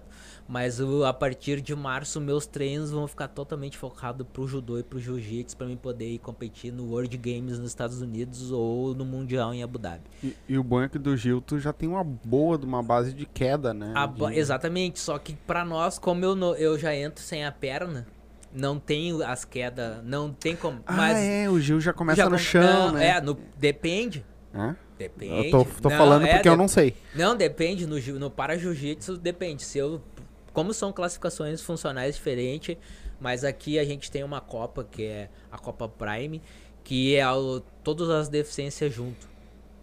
E aí eu posso pegar pessoas que têm síndrome de Cega. Down, cega, cadeirante, f- amputação do braço ou das pernas. Então depende. No momento que eu pego uma pessoa que tem síndrome de Down, eu posso fazer uma projetão porque ele vai ele vai ele tem as duas pernas e pode vir em pé. E aí vem a vantagem que eu já sabia as quedas. Aí se eu pego uma pessoa que é cadeirante, ele já começa sentado. Daí eu Tu tenho também. que começar sentado. Então é assim, eu, eu, eu tenho uma Uma gama uma maior. gama pra lutar em pé com as pessoas normais, só que no jiu-jitsu eu estou eu estou me adaptando pra lutar com os PCDs, que é onde eu tô focado pra me poder competir no um, um mundial. Quantos tipos de queda é, é treinado? Ah, são, são oito, são 64 quedas e tem todas as variações. É, são 64 Tipos de queda. Tipos, Tipos de, de queda queda. no chão. Hum, pra- Não. não, de pra projetar. Sim, pra derrubar o cara no E- chão. Pro né? chão, exatamente. Não, e Ah, tem- mas tá louco? Se é queda, é pro chão, pai. Aí, não, é, e tem mais as variações, né? Tem- essa aí é só o é só o Gokyo que eles falam que ó, é só as pra te As básicas, As básicas. Pô, assim. mas como é que o cara consegue cair 64 vezes diferente? Diferente, cara. Uh, se eu te falar que a gente, quando tá treinando, a gente faz 300 quedas no mesmo, em uma hora. tu tem que cair Meu 300 Deus. vezes. É. O treino, eu treino no União, eu sou atleta do União, eu sou atleta paralímpico do União no judô e eu treino alto rendimento com eles, né? Eu não tô treinando agora porque eu fui operado, mas. E a, a pandemia também, o ano, o ano passado, retrasado, deixou a gente um pouco meio afastado. Mas eh, não tem essa, ah, tu tem problema, tu não vai treinar. Eu treino com pessoas normais, assim. É alto rendimento mesmo. Não, ah, normal não, porque todo mundo é meio louco. é. Tem que ser, tem que, go- Tem que ser meio Tem louco. que ser louco, porque é pra se atirar no chão, assim. ó. Imagina, tu tá treinando, assim, numa média, num treino que a gente faz de uma hora, eu acho que a gente cai. a- Vou chutar, tá? Mas eu acho que umas 300, 200. Ah, Tu cai umas Que é só 300 queda, vezes. né? É, tu tem que projetar. Teu corpo tem que se acostumar pra ter a queda. Tem que pra saber cair também. saber as formas cair. corretas, que é desde quando eu ensino no meu dojo lá, que eu falo que é o primordial, é o Zukemi, que são as quedas educativas. E não é, não serve só pro judoca. Ah, foi considerado na Unesco lá o melhor esporte dos 5 a 80 anos. Porque geralmente com uma pessoa idosa com algum problema, que quando tu vê ela sempre machuca o rosto, machuca as mãos, ombro ou quebra a bacia porque não sabe a forma correta. E a pessoa, eu recomendo, eu recomendo mesmo. E não é porque eu sou fã, e já foi comprovado. Fazer judô porque te ensina a cair. Que é o mais difícil. Que é o né? mais difícil. Motoqueiro. Já, já teve cara que faz judô e se acidentou de moto, não aconteceu nada, só rasgou a jaqueta porque na hora que ele bateu, ele fez o Zempou Kaiteu Kemi, que é o rolamento por cima. Tá, e se eu te disser que aconteceu isso comigo? Eu tô. Eu saí de manhã pra ir trabalhar. E tô subindo a Glória. E o cara se atravessou na minha frente. E aí, foi. O que que aconteceu? Eu saí do carro dele e bati no canto, assim, ó. E Eu rolei por cima e caí de costa. Sabe que inconsciente. Auto- automaticamente. automaticamente. E aí agora tu falando, eu, bah, pior, né? Porque o nosso corpo ele já tem um sistema de defesa. Quando a gente é pequeno Sim. e não treina, que quando a gente cai, a gente geralmente faz, bota os braços pra frente, né? Tu cai com as mãos pra frente. Automaticamente. E quando a gente cai pra, de costa, ou dá aquele sacalão e bate a nuca no chão. Por isso que pessoal, a gente recomenda fazer o Zukemi e eu falo pro pessoal, cara, vocês, ah, CC, a gente sempre faz as mesmas coisas. Mas é porque pra deixar fixo no teu cérebro que automaticamente quando tu for acontecer alguma coisa, que tu tropeçar na rua, ou ser. Até mesmo no colégio, no meu tempo, aconteceu isso comigo. Tá aí, falar com a professora e sentar de costas e o colega tirar a cadeira. É. Esse, não, se lembro, não me lembro se foi o ano passado ou retrasado que tava fazendo aquela brincadeira de um ficar de cada lado e ficar pulando. E eles davam rapa. Teve pessoas que morreram por causa de trauma- traumatismo. Sim. Vai fazer isso com o judoca ele dá risada. Ele vai rir, ah, pode, pode cair que não vai Sim. acontecer. Não quer que não vai acontecer. Já teve situações que teve Sim. pessoas que foi projetada que, que- caiu que errado. caiu errado e machucou o pescoço. Mas é porque aí já vem o alto ego, né? E eu não quero cair. Daí tu faz uma posição, tu me- eu, o que aconteceu, eu tenho uma lesão no meu ombro porque quando eu era faixa verde, é aquela coisa, ah, eu não sempre tenho o alto ego. Isso é por isso que a gente diz, ah, quando a gente chega na faixa preta, recém a gente tá aprendendo judô. Sim. Não aprendi nada ainda. É que nem Mas- o meu professor diz. Faixa preta nada mais é que um faixa branca com um pouquinho mais de experiência. De experiência. o que, o que que acontece? Eu com, lá na minha faixa verde, ah, veio um colega que era adversário de outro clube, veio, ah, vou fazer um treininho e tu, tá, vamos. Só que eu já tinha ganhado dele, né? Ah, eu não vou deixar o cara me projetar. Daí a gente fez o randori e ele me projetou. Encaixou. Encaixou, tu não tem o que fazer. E me jogou, quando ele me jogou, eu caí de ombro e ele puxou. Daí imagina, o meu corpo tá indo pra frente e o meu braço pra cá. Minha clavícula foi grau 5 de lesão, só não foi fratura exposta porque tava na pele. Aí vem aquela depois que eu fiquei mais velho, ah, mas por que eu não caí, né? Eu fiquei seis meses afastado do. Isso era um treino, não era competição. Sim. Fiquei seis meses afastado com tipóia, 45 dias pós-operatório, porque eu não quis cair. Viu? Se tu tivesse feito judô, tu não tinha quebrado a clavícula. Eu- eu Ele quebrou também. Mas é que eu, eu fui jogando futebol. Fui jogando futebol. Aí eu, não, eu, O cara eu deu um falar, tapinha, né? ele caiu de Eu ombro. caí, quebrei a clavícula, os caras tentando botar no lugar dela lá no campo. Eu vim pra casa, fui no médico, o médico marcou pra um ano depois pra me ter a operação. Tudo Aí minha- minha tia tiveram que quebrar Ah, de tiveram que novo. fazer pra- tudo. aí de a minha novo. tia conseguiu pra mim, né? Pra mim, aí um mês depois eu fui lá, o médico tava apavorado, né? Como é que tu aguenta, cara? Eu não sentia dor nenhuma, cara. E ela tava, já tava Não, é, crescendo. o pessoal Até diz- hoje. Ele tem Eu porque subiu o um pouquinho. ali. É, então é. É o mesmo Ele assim tem um, É o mesmo ele tem um calombinho porque subiu. É, não. Porque o bonito, tu não pode fazer força com esse braço. Hum. Ah, O meu, o meu aqui Fala deu- pra ele o que não. meu tem problema porque eu tive que fazer. é, Eu nem dei bola. Eu, eu tava com a minha, o meu braço ó, com a tipóia na cirurgia. E a minha pequena tinha dois aninhos. E eu dando maçã raspadinha. E não é que ela engasga. Ah. Cara, Aí não tem ombro. Não tem ombro, não, Não tem, tem cirurgia. Botei no braço aqui, três sacalão com o braço balançando e botou pra fora. Mas daí fui no médico, o médico, ah, mas tá estranho teu ombro, tu não mexeu com esse. Não, não fiz nada. É, Ou eu mexo ou deixo minha filha morrer. Eu o tu um ano, um ano e dois meses pra ficar em casa. E eu sempre trabalhei por conta, eu trabalhava de pedreiro na época. Você deu três meses, tava. Quando dois meses tava trabalhando. Três meses eu arranquei Pô, meu tudo médico- e fui pra obra. O meu médico, 45 dias, cara, não tem. Ele mexe o braço, mexi o braço, mexe pra frente. Cara, pra mim tu não fez nem cirurgia, co- porque tem gente que fica limitado, né? Sim. Não consegue. Eu, 45 dias, eu já tava dando 360 assim, fazendo. Não, não vai fazer nem fisioterapia, já vai era. direto pro, Eu pra também com- Já não fiz nada, E nada, aí, nada, aí nada, nada. fui pra competição, já comecei a treinar os meus. Ah, mas recém voltou de cirurgia. Eu tinha que voltar no médico, nunca mais o médico me viu. Tu- Nunca mais me viu. É? Mas me diz quantos tipos de pontuação tem no judô, cara? Pontuação a gente tem. São o Vazari e o Ipon. São, são, são duas. A pontuação do judô. E aí tem o Saikomic também, né? A Saikomi é, as é imobilizando, que daí passa 15 segundos é um Vazari. Tu vai ter uma surpresa aí, ó. Olha aí pra tua frente, ó. Aranha descendo aí na, na teia aí, ó. Aí, bem no teu Ah, braço aí. Aham. Vai ter um. Não, ela veio, veio me visitar, É? não tem problema. Vai foi, e ela foi indo bem devagarinho, eu tô acompanhando ela, ela ele tá- falando, ela foi.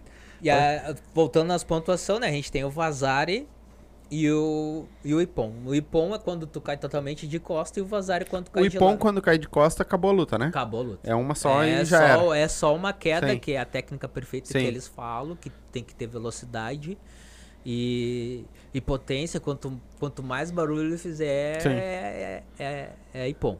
E o vazar é quando tu cai de, de lado, né? Ou com o lado es- esquerdo ou direito. E às vezes tu cai sentado não vale nada. Daí, antigamente, muito tempo tinha o Yuko, o vazar e o Ipon. Agora não, agora é que, só. que era o Yuko? O Co era um ponto só. Daí eles faziam. Era um ponto vazar é 10 e Ipom é 100. Daí agora não tem mais o Yuko, é só vazar e Ipom. Ah, legal. Pô, o, é, é, essa parte é bem diferente do karatê, porque o karatê até que também é ponto, mas é mais é um ponto, Ah, é muito sim. de pontinho em pontinho. Você de- largou de Largou, costa já era. Por isso que eu te falei, em 3, nosso não. É, 3 4 segundos tu pode decidir a luta, ou tu pode ficar até o Golden Score. Sim. Tem lutas que vão lá do Golden Score. Eu tenho colegas meus aí que, que é, o, o- é um dos meus mentores, né? Que é o Sensei Márcio Sensei Borges. O Borges fez um, um Golden Score de 28 minutos. Isso que ele já é Credo! veterano. Lutou. Deu mais de meia hora de luta, Deu então. meia hora de luta, o ginásio Ah, todo parado, todo mundo Se olhando. três minutinhos já é cansativo, Cansativo. tá louco? Tu não vê a hora de parar. Foi assim, ó, parou o ginásio e ele. tre- 27 minutos os dois lutando. Foi muito assim, muito. Uá. Bó. E aí quando a gente chega no- nos campeonatos, que é o trio Parada Dura, né? O Sensei Borges, o Elisandro e o Sensei Márcio. Ah, chegou. Já falar, ah, chegou os Galácticos. Às vezes já apelidaram nós de Galáctico. Já pegou, já. E tu começou em qual academia? Eu comecei com o Escobar mesmo. O ele- Escobar é, não era academia, Não, era. era, ele era ele tinha o nome, mas era o Raul Pila que ele usava o mais educação Hum. pra conseguir ah, escrever os atletas na federação. Sim. Aí depois eu fui convidado automaticamente pra ir pro União. Daí eu tô no União até hoje. Quanto, quantos anos tu foi pro União? Eu fui, eu tava com eu, já era verde, eu tava laranja quando eu fui pro União, isso vai fazer uns oito anos já. Me diz uma coisa, qual é a gra- a graduação? É a mesma do Karatê? Não, depende. É, são nove faixas, né? Mas daí tem as, as, as paralelas, que, que são a branca, daí depois tem pan- branca ponta cinza, cinza, cinza ponta azul, azul. Que daí porque o, o judô, ele tem uma, um limite de idade que tu não pode ser faixa preta Uhum. antes dos 18. Sim. Karatê Exi- também. Existem exceções, tá? Não, Karatê não. Se eu não me engano, não, mas parece que a maioria dos professores é só depois que você é 18, porque tu é uma arma, né? Isso, exatamente. E aí, e não só por causa. Porque entra aquela situação do ego, né? E daí o pessoal fez, criou as faixas intermediárias para Porque se eu começar com 5 anos, eu com 13, 14, Vira é, preta. eu já sou preta. Daí o que, que eles fizeram? Eles fizeram essas outras, a- as pontas, meio termo, né? Que são a branca, ponta cinza e assim vai. Mas quando tu já é mais, ah, mais velho, tu pode seguir a tradicional, que daí só é, é branca, cinza, azul, ah, amarela, laranja, verde, roxa, marrom e preta. Daí depois vem a coral, depois vem a, Coral é a vermelha, e branca. branca. E depois vem a vermelha. É a nossa, se eu não me engano, posso- pode me corrigir se alguém tiver do karatê tiver, mas se eu não me engano, a- o mais graduado é a coral nosso. É, o mais é graduado é, 50 o, anos de- o mais gra... é a faixa vermelha. Mas pra chegar numa, numa faixa preta é em torno de quanto? 9 anos? De 9 a 10 anos. É, se tu for já maior de idade, 9 Isso, anos, né? É, porque daí tu é cada ano tu troca, eu sou branca, depois cinza, Se ca- passar, né? É. tem Tem tem, teste. to- tem teste no fim do ano, tu, e a O preta exame é- de faixa, o, o tão, exame tão de- temido. É. O exame de faixa da marrom pra preta, tu tem que ficar dois anos de marrom, que é a carência mínima.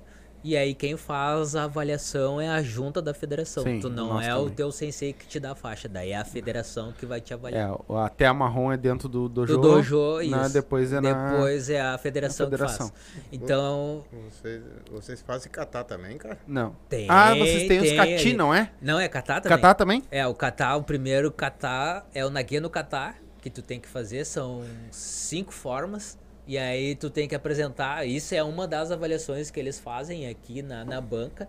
Tu tem que apre- apresentar o Kokyo e o Vazar, que são todas as 64 técnicas mais o kata, como Tori e como o que. Tori é quem derruba e o que é quem cai.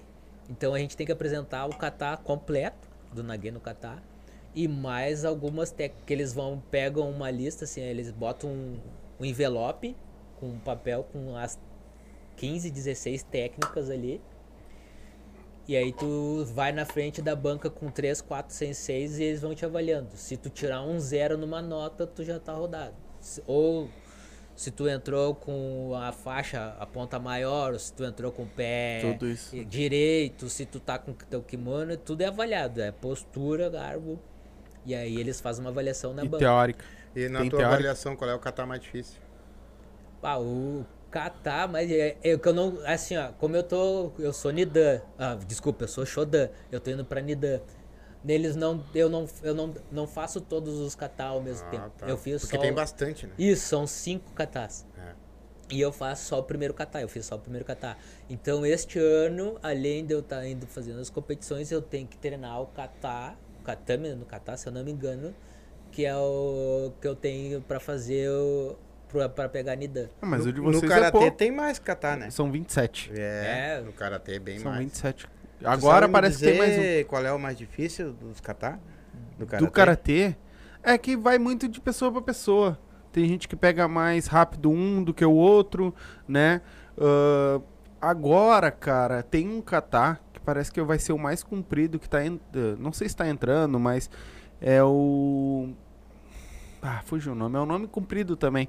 Parece que tem um kata que, se te- eh, se eu não me engano. Posso estar falando merda, não- faz muito tempo que É, eu eu não tenho que voltar a estudar, mas eu tem cento, parado também. cento, cento e poucos movimentos. É muito, é um muito, catar. não, é. Eu já vai se catar também, né? É, o catar mas é mais isso que, te- isso que, que faz tu ter disciplina, né? Porque o kata, ele não é simplesmente fazer a técnica, é o kata que ele, neles falam. O kata é onde tu aprimora a, tua- a técnica. É, é a tu tem que ter postura, movimentação no tatame. Porque se tu tá competindo, é de qualquer jeito pegar, projetou o cara, é, é vazar ou ipom. No kata não, no kata tu tem que estar com o teu judogi arrumado, tu tem que estar com a tua faixinha, tem que ter postura, forma correta de caminhar, tem toda uma. Se tu pegou com a mão trocada, tá errado. Se tu fez o movimento, ah, tem que fazer de direita, pegou com a esquerda, tchau, tá rodado. Então é a preocupação, a maioria do pessoal que vai pegar a faixa preta, a preocupação é o catar. Que a maioria roda no catar. Hum, E no judô, cara, quando tu tá disputando uma competição, ah, qual, qual é a- as punições, por exemplo, que é, que é executada ali na hora ali, Ah. sabe me dizer? Punições a gente tem. Quer falar alguma coisa? Não, é, é que é- tem uma que é. Se é a mesma do karatê. É Yoko? Não, não, é, é Shido. Ah, tá. Tudo é Shido. Tudo estudou. Daí depende do movimento que ele fizer na mão, né? A gente tem várias punições. Tem punição por pegada irregular na manga, que tu não pode pegar por dentro. Tem pegada que tu não pode fazer o canudinho, que eles chamam. Tu Pistola, não- né? A pistola. Então tem que ser pegada tradicional, é gole e manga. Qualquer pegada diferente, ah, pegou do, pegou manga e manga, tu tem 5 segundos pra entrar num golpe. Tu pegou a gole e gola, tu tem 5 segundos. A única que tu pode ficar caminhando é a pegada tradicional, que é gole e manga, daí tu fica movimentando. Pegou cruzada é 5 segundos, pegou eu tô aqui, passei a mão, daí eu tomo uma punição que é Shido.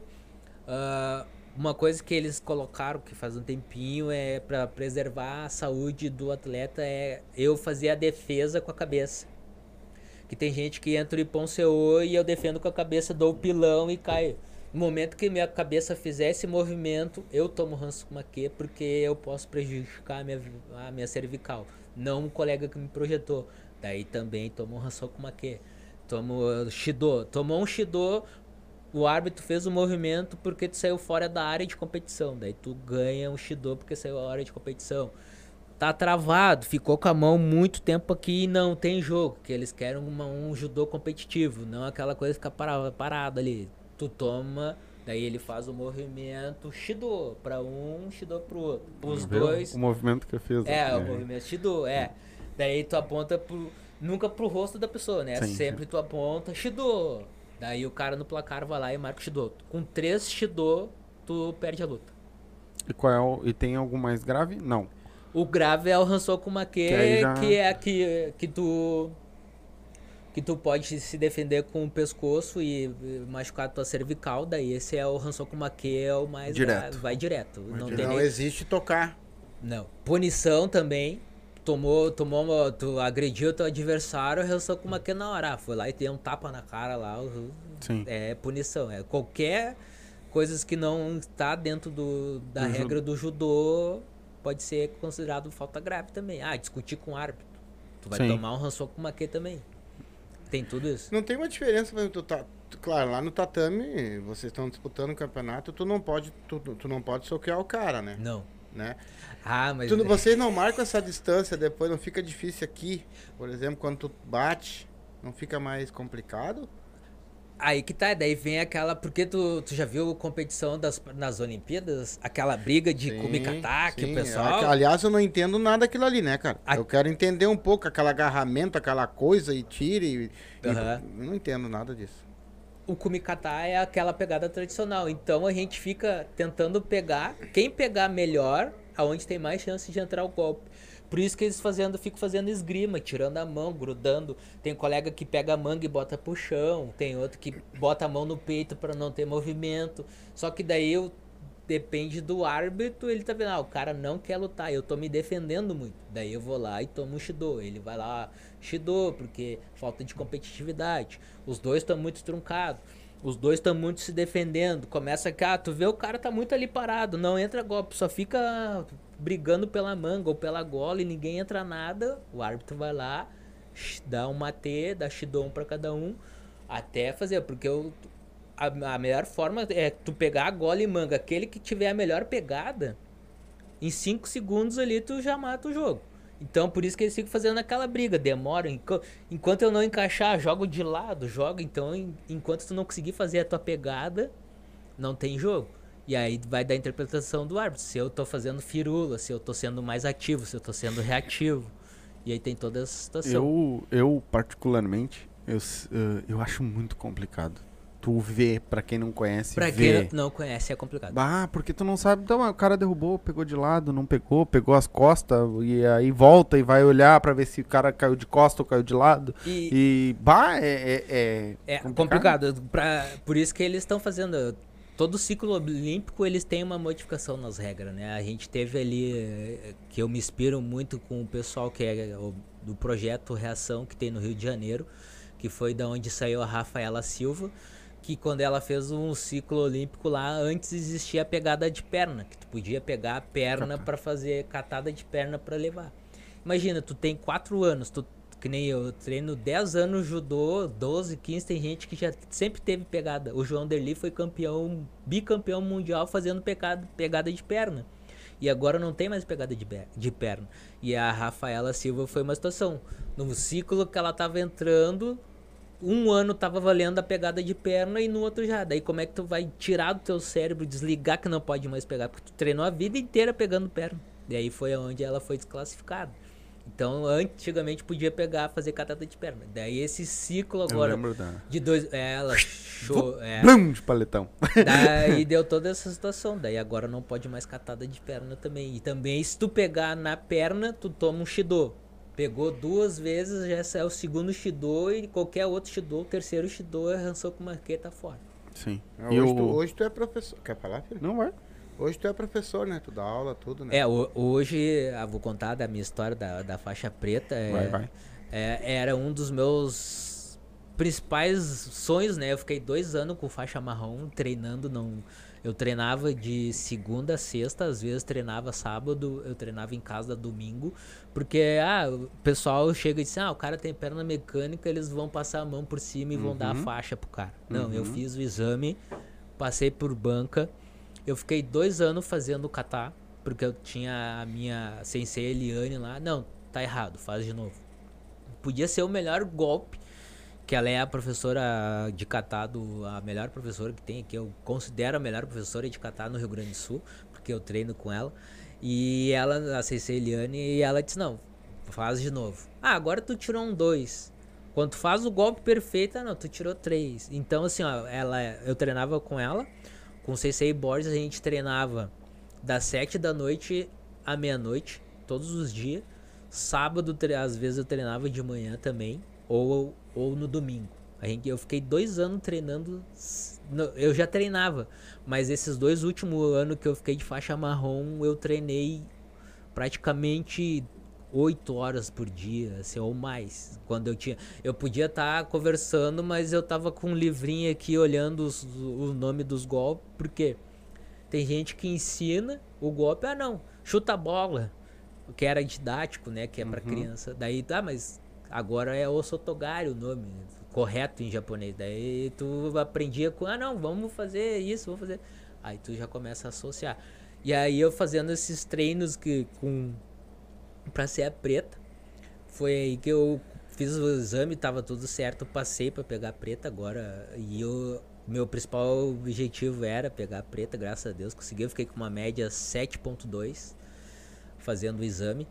Então, a o pessoal que conviveu comigo disse assim: "Ah, eu sei que ele treinava todo dia. ah, eh, chegou a criar escaras dentro da minha prótese. Eu pensava, ah, mas por que tu tá mancando hoje? Porque daí, eu, disse- daí eu disse assim, ah, vamos lá no vestiário, tu vai ver, eu tirava a prótese assim e a minha meia tava cheia de sangue, porque imagina tu treinar 3, 4 horas sem parar dor. suando. Daí começou a criar escaras. Daí eu disse, não, eu dei sangue pra pegar minha faixa preta. E quem fez junto comigo sabe, não, o cara não ganhou a faixa preta. Eu conquistei a faixa preta. Porque foi suor e sangue treinando dia, de, de noite, fim de semana, às vezes não ficava nem em casa. Pra ajudar a cuidar da pequena, porque o meu objetivo era pegar preta. É, e, e resumo da história, ninguém te levou livre por causa da... da- Ninguém me leva livro. Não, Nu- tu- nua tive. Mas isso pra ti... Nunca tive é bom. Com certeza. Ótimo. Porque chega perto assim, ah, não, não tem nada. Vão perguntar. Tem alguns alunos que eu fui num. Eu fui num um seminário e dois senseis chamaram dois gurizão. Ah, isso eu era faixa, faixa laranja na época. E chamaram os dois faixa marrom e ah, me faz um cataguruma. E os caras aqui, um olhando pro outro. O que, que é cataguruma? E aí o pessoal, vocês não sabem o que que é cataguruma, porque cataguruma é a pegada de perna que tu entra e bota aqui em cima, né? Só que ninguém treina cataguruma pra competição, isso é só pra exame. E aí o pessoal não sabia. E, e aí os, o pessoal lá chamaram os dois, eles não sabiam. Aí o meu sensei chegou, bah, Elisandro, mostra o cataguruma. E eu fui lá com faixa laranja. Peguei, dei, mostrei o cataguruma. Esse aqui é o cataguruma. Daí os dois começaram. Isso era um seminário. Na verdade, não era nem pra mim estar no seminário, que eu era faixa laranja. Era só pra quem tava pegando a preta, que era de marrom pra cima. E eu fui de metido, porque eu gostava de treinar e fui só pra ver. E aí deu essa situação. Então, assim, ó, eu treino, eu estudo.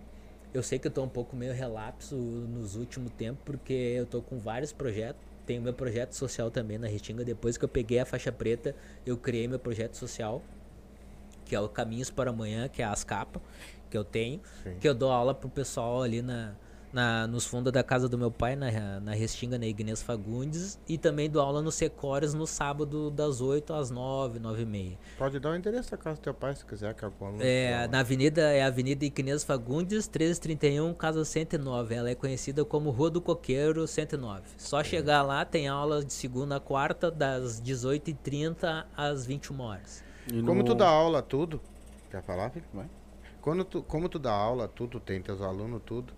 Tu já pegou aquele aluno assim que tá, tá perfeitinho, direitinho, tudo numa boa, e tá sempre reclamando do ou exercício a mais, ou exercício a menos.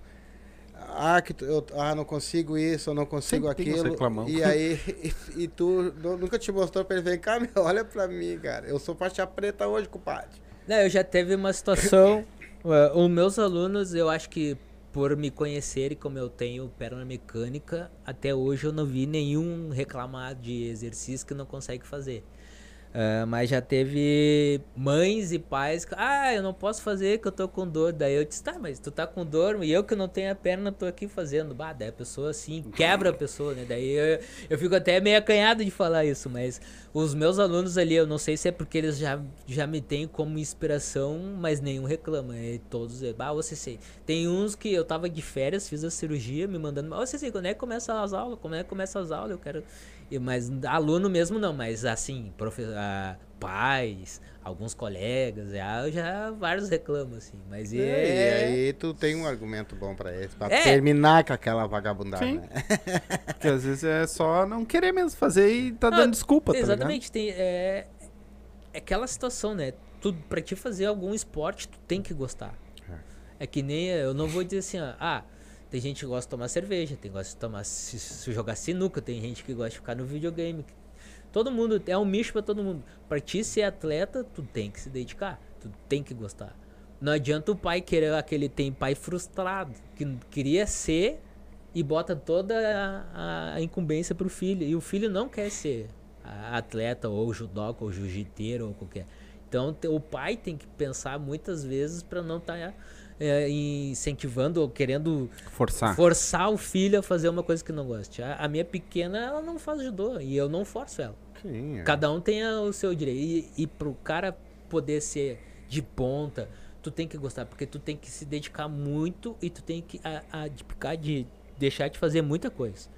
Porque o, tu tem alimentação regrada para ser de alto rendimento, tu, tu tem que manter o teu peso. Tu não pode, ah, meu peso é 8.1, eu não posso ter 8.2, eu tenho que ser 8.1. Então eu tenho que deixar de ir a algum aniversário, deixar de ir em algum, alguma festa, porque no outro dia eu tenho uma competição.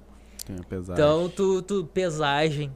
Às vezes o campeonato é no sábado e a pesagem é na sexta. Uhum. Aí depois eh, tu é sorteado aleatoriamente se tu passar os 5%, tu tá desclassificado. Então, imagina, é, são coisas assim que tu, tu tem, Tem, tem, que ser regrado. tu né? tem que gostar. Tu tem que gostar do que tu faz. Se tu não gosta, não adianta. Isso não. entra alimentação também? Entra tudo. A alimentação é. primordial. Se tu tá fazendo um treinamento lá, se tu não se alimentar bem, tu, tu passa, tu, tu cai, tu desmaia. E tu... como é que é feita a seleção teu- dos teus alunos, por exemplo? Ah, Tu co- passa isso pra eles? Sempre. Ah, é uma coisa que os pais até falam que eu prezo pela disciplina dentro do meu dojo. Eu, no meu primeiro dia de aula, eu falo com os pais que eu digo, olha só, eu gosto de... Como o judô, já todas as artes marciais já tá no nome. Artes marciais. Isso vem de militar. Tem que ter aquela... Seguir a doutrina, que é respeito, disciplina, organização, pontualidade, amizade, respeito. Isso vem, é, é militar, tu tem que seguir aquela regrinha. Não gostou? Ah, chama atenção, ó, tá fazendo bagunça, chamei atenção uma, chamei atenção duas, vou lá, dou uma advertência, ó, não quero. Porque eu não preciso estar com. Meu papel é ensinar o judô, não fazer a educação. A educação vem de casa. Hum. Eu só vou complementar a educação. Isso serve não só para professor de, de judô, de artes marciais, mas qualquer professor não tem obrigação de educar o filho. Quem tem a obrigação de educar o filho é os pais. A gente dá um complemento. Sim. E quando a gente tá com o nosso kimono, um pai mesmo chegou e falou pro cara, ele te considera um super-herói. Tá, mas como assim? Porque tu- ele chegou em casa antes de vir, ah, mãe, eu quero jantar, eu quero alface, quero tomate, eu quero comer arroz, feijão. Dela chegou assim, tá, mas como Nunca assim? comeu tomate na vida? Chegou e falou, Bom, CC, posso conversar contigo? Não, pode, pode vir. Daí eu, ah, olha só, tu fala alguma coisa de alimentação no colégio? Sim, no, na- no dojo eu falo, alimentação é primordial. Comer verdura, legume, frutas, fazer uma alimentação saudável, fazer exercício, não ficar só na frente da televisão jogando videogame. Falo da disciplina, respeitar os mais velhos, respeitar o pai e a mãe, que eu digo que o melhor amigo que a gente tem é o pai e a mãe, porque é o que te dá comida, é o que te dá a caminha quentinha no inverno, é o que te dá roupa. E isso é minhas crianças com 5 anos. Pai, imagina, eu já tô injetando essa, essa doutrinas dos 5 até os 15, 20. Então, se- por isso que eu comecei a fazer o judô, para mim conseguir, porque aqui na, no extremo sul, eu, na minha época, quando eu era mais novo, eu tive essa falta, essa necessidade de ter alguma coisa. Porque meu pai e minha mãe trabalhavam, e eu ficava o tempo todo na rua. Eu não fui da pá virada, não caí no mundo porque eu já tinha uma cabeça boa. E eu vi que aqui na comunidade falta isso. Por isso que eu criei meu projeto, as capas, né? Que é o Caminhos para Amanhã, para estar ajudando essa criançada e apoiando na educação deles. Vai, vai. Não, é, pode ir. Eu só falei Eu- baita. Eu, eu, eu Que é- tive, nós tivemos aqui, e eu não sei se aconteceu contigo, ah, de chegar crianças assim que os movimentos são terríveis, né, Nulos. Não Nulo, consegue nem pessoa- fazer um caminhar cara? direito. Sabe, sabe aquele que dizer. fica o dia inteiro no videogame? Coordenação tá motora? Exatamente. Isso, não tem uma coordenação Eu motora, tenho, não tem eu- nada. Chegou tenho. aluno assim pra ti? Tenho, tenho, eu tenho. Eu já, eu já peguei aluno assim. Eu, eu tenho, mas é aquela, é aquela situação, né? Vai do tipo de treinamento que tu dá, vai do professor, né? Se é- eu já tive, eh, eu tive um aluno que eu vi que ele era meio de parado, assim, e perguntei pra mãe dele, né? A mãe dele não falou nada. Ah, teu filho tem algum problema? Eu acho que ele tem algum problema de, de autismo, alguma coisa assim, já levou alguma coisa. Ah, não, ele tem um, um pequenininho, eu, ah, até me esqueci o nome, que ele, por exemplo, ele te- tem 5, tem 10 anos, mas tem a mentalidade de 5, 6. E, e aí eu percebi isso, ah não, então eu tenho que fazer, mudei o treino para se adaptar. E aí vai da percepção. Por exemplo, meus alunos de 5 anos não sabem o que que é a direita e o que é esquerda. Daí eu começo, ah, a mão que tá o relógio é a esquerda, a mão que tá o bandeira é a direita. Daí eles fazem o Zukemi. Então, é uma coisa que eu tô sentindo muita falta. Eu não sei que se ocorreu alguma situação no colégio que o pessoal não tem mais educação física, porque na minha época a gente fazia- Ah, hoje é só jogar bola, vamos Exatamente, jogar bola fazer polichinelo, apoio, coordenação motora, o pessoal hoje em dia. sa- O pessoal vão fazer polichinelo alternado, sabe? Que é tu, a- pé e mão. Cara, eu fico rindo, porque o pessoal Não não, faz, consegue não sabe. fazer, não sabe Hoje tá muito. Tá o- mu- a- Não, assim, não eu- existe. Tu chegou a, a, a estudar ah, fazer alguma faculdade, alguma coisa, ou só da arte marcial mesmo? Não, eu Foi fi- aprender na arte marcial. né? Não, eu- da arte marcial foi arte marcial. Eu sou formado em gestão de tecnologia da informação e pós-graduado em governança de TI. Não, então nada a ver. Nada, Nada a ver. nada a ver. Eu só fui totalmente, mas como eu, eu, eu criei porque eu acho assim, a pessoa que detém o conhecimento é muito. tem que passar essa informação, porque o judô é uma filosofia de vida, não é um- uma arte marcial. Quem faz arte marcial e não convive, não pratica, ele, ah, você só luta, se agarra, né? Que nem eu, ah, só fico fazendo. Cara, tudo tem uma filosofia. Eu, pre- eu preciso, eu falo para meus alunos, não adianta eu querer brigar com meu colega, porque a criança, tu virou de costa, eles estão se pegando. Eles querem dar pontapé, soco e. Aí tu, não, só um pouquinho. Se não tiver o teu coleguinha aqui Pra te treinar. Pra te treinar, com quem tu vai treinar? Vai pegar a parede? Tu vai dar golpe na parede? Não tem? Então eu ensino a disciplina, tem que ter amizade. É um esporte ah, individual, mas é coletivo ao mesmo tempo. Eu preciso dos meus colegas para me fazer o treino. Então é isso, eu passo tudo isso na- na- no meu treinamento. E não foi em faculdade que eu aprendi. Eu acho que o mais, o mais difícil de conseguir segurar essa gurizada é pra brigar na rua, né, cara? Porque tu sabe que é- a arte marcial, ela, ela é bem restrita É, na rua, né? isso aí, quando. Os primeiros dias de aula, quando eu faço a aula, eu já digo de. É na entrada e na saída. É expressamente proibido utilizar o que aprendeu aqui dentro na rua ou qualquer um. Então eu deixo esse papel de fiscalizador para a mãe e para o pai. Eu sempre digo pro pai, olha só, todo início de ano eu vou chamar os pais para fazer uma reunião, eu quero saber a disciplina dele no colégio, eu quero ver as notas dele do colégio e como ele se comporta dentro de casa. Porque não adianta eu estar ensinando uma filosofia e ele lá que eu não tô enxergando na minha frente, todo mundo é um santinho, bah, fica ali, eu te olho firme, bah, chegou a ficar, mas a- na rua pode acontecer tudo. Teve várias situações já que a mãe vê, ah, daí eu chamo, meu, vem cá, vamos conversar. É, eu sou praticamente um pai e um psicólogo. né? Sim. Eu- é, é o orientador pedagogo que existe Sim. naquela. Que eu chamo ele, ah, vamos conversar. Olha só, tu, tu não ama, tu não gosta de fazer judô? Ah, gosto, sensei. Tua mãe chegou assim, ó, tu brigou na rua, ela vai te tirar do judô. Tu vai fazer de novo, senão tu não vai fazer mais judô. E aí, o que, que tu vai fazer? Daí eles, ah, pior, né, sensei? Ah. E aí já deixa aquele, aquele pontinho, né? Daí teve uma outra que. Teve até um pai que veio falar comigo eh, que ele prestou atenção num, num vizinho que ele tinha. Que é, o guri era o terror no, no campinho. Queria brigar com todo mundo, pai. E aí ele viu que ele ficava olhando os guris jogar bola e viu e foi conversar com a mãe desse menino, né? Daí, ah, o que, que aconteceu que o fulano tá tão comportado assim? Antes ele era o brigão do, da- no futebol, queria bater em todo mundo. Não, ele tá fazendo judô com o sensei. Daí esse pai foi lá na minha casa, só olhar e fez uma análise. Nem vi que ele tava lá, ele entrou no pátio, ficou olhando pela janela e no outro dia, na, na outra aula, ele trouxe o filho dele e falou pra mim, ah, sensei, vim te trazer o meu filho pra, pra entrar na disciplina porque eu acompanhei o- um, um amigo que ele tinha no campinho que o guri era um terror e o guri virou amigo. Eu perguntei pra mãe dele o que que aconteceu e ele foi lá e levou o filho dele pra fazer treino comigo. É, né? Daí a, a gente consegue botar uma disciplina, mas não, é assim, ó, muitas vezes é, o filho ele não quer aquela. O pai. Ah, pai, sabe, eles são meio birrento. Tu quer ensinar uma coisa, mas eles não querem aceitar.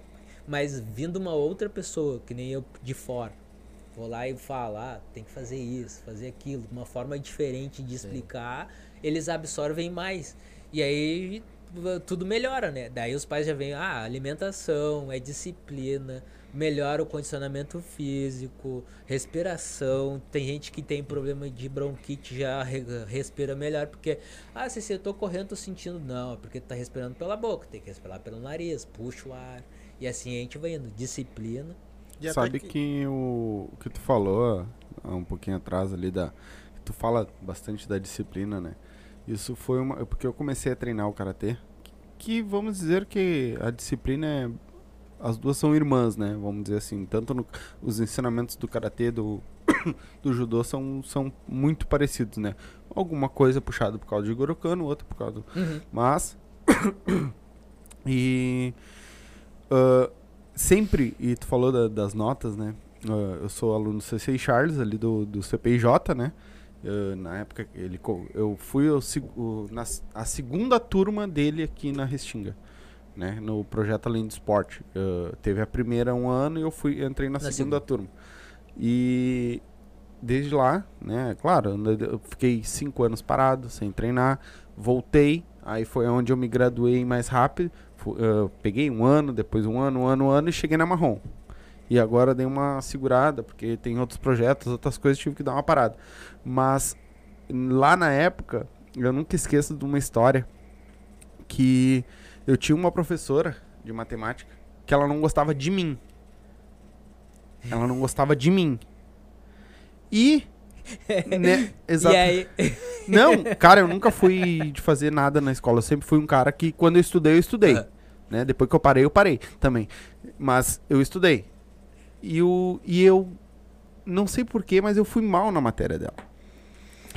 E eu passei em todas as outras, eu passei de ano. Mas a minha nota com ela foi ruim. Ficou e o eu- Charles não deixou eu fazer o exame de faixa. Não, é, a gente tem que fazer, puxar as orelhas, senão. Ele não deixou. Tu Fa- não vai fazer exame e não vai fazer. E eu não fui nem pro campeonato. Falando em professora de matemática, eu me lembrei de uma minha, né? Eu já falei lá no início que eu tenho história com bolacha Maria, né? Uhum. Ah, tu quer ver eu ficar maluco é tirar meus bolachas Maria. e eu tava, eu estudava ali no José do Patrocínio, né? O famoso Passa Passa Fome. Fome, que tem na Restinga. E eu tinha uma professora que chamava Neuza de matemática. E aí na merenda tinham as bolachas Maria, mas não era Maria, era escrita Neuza.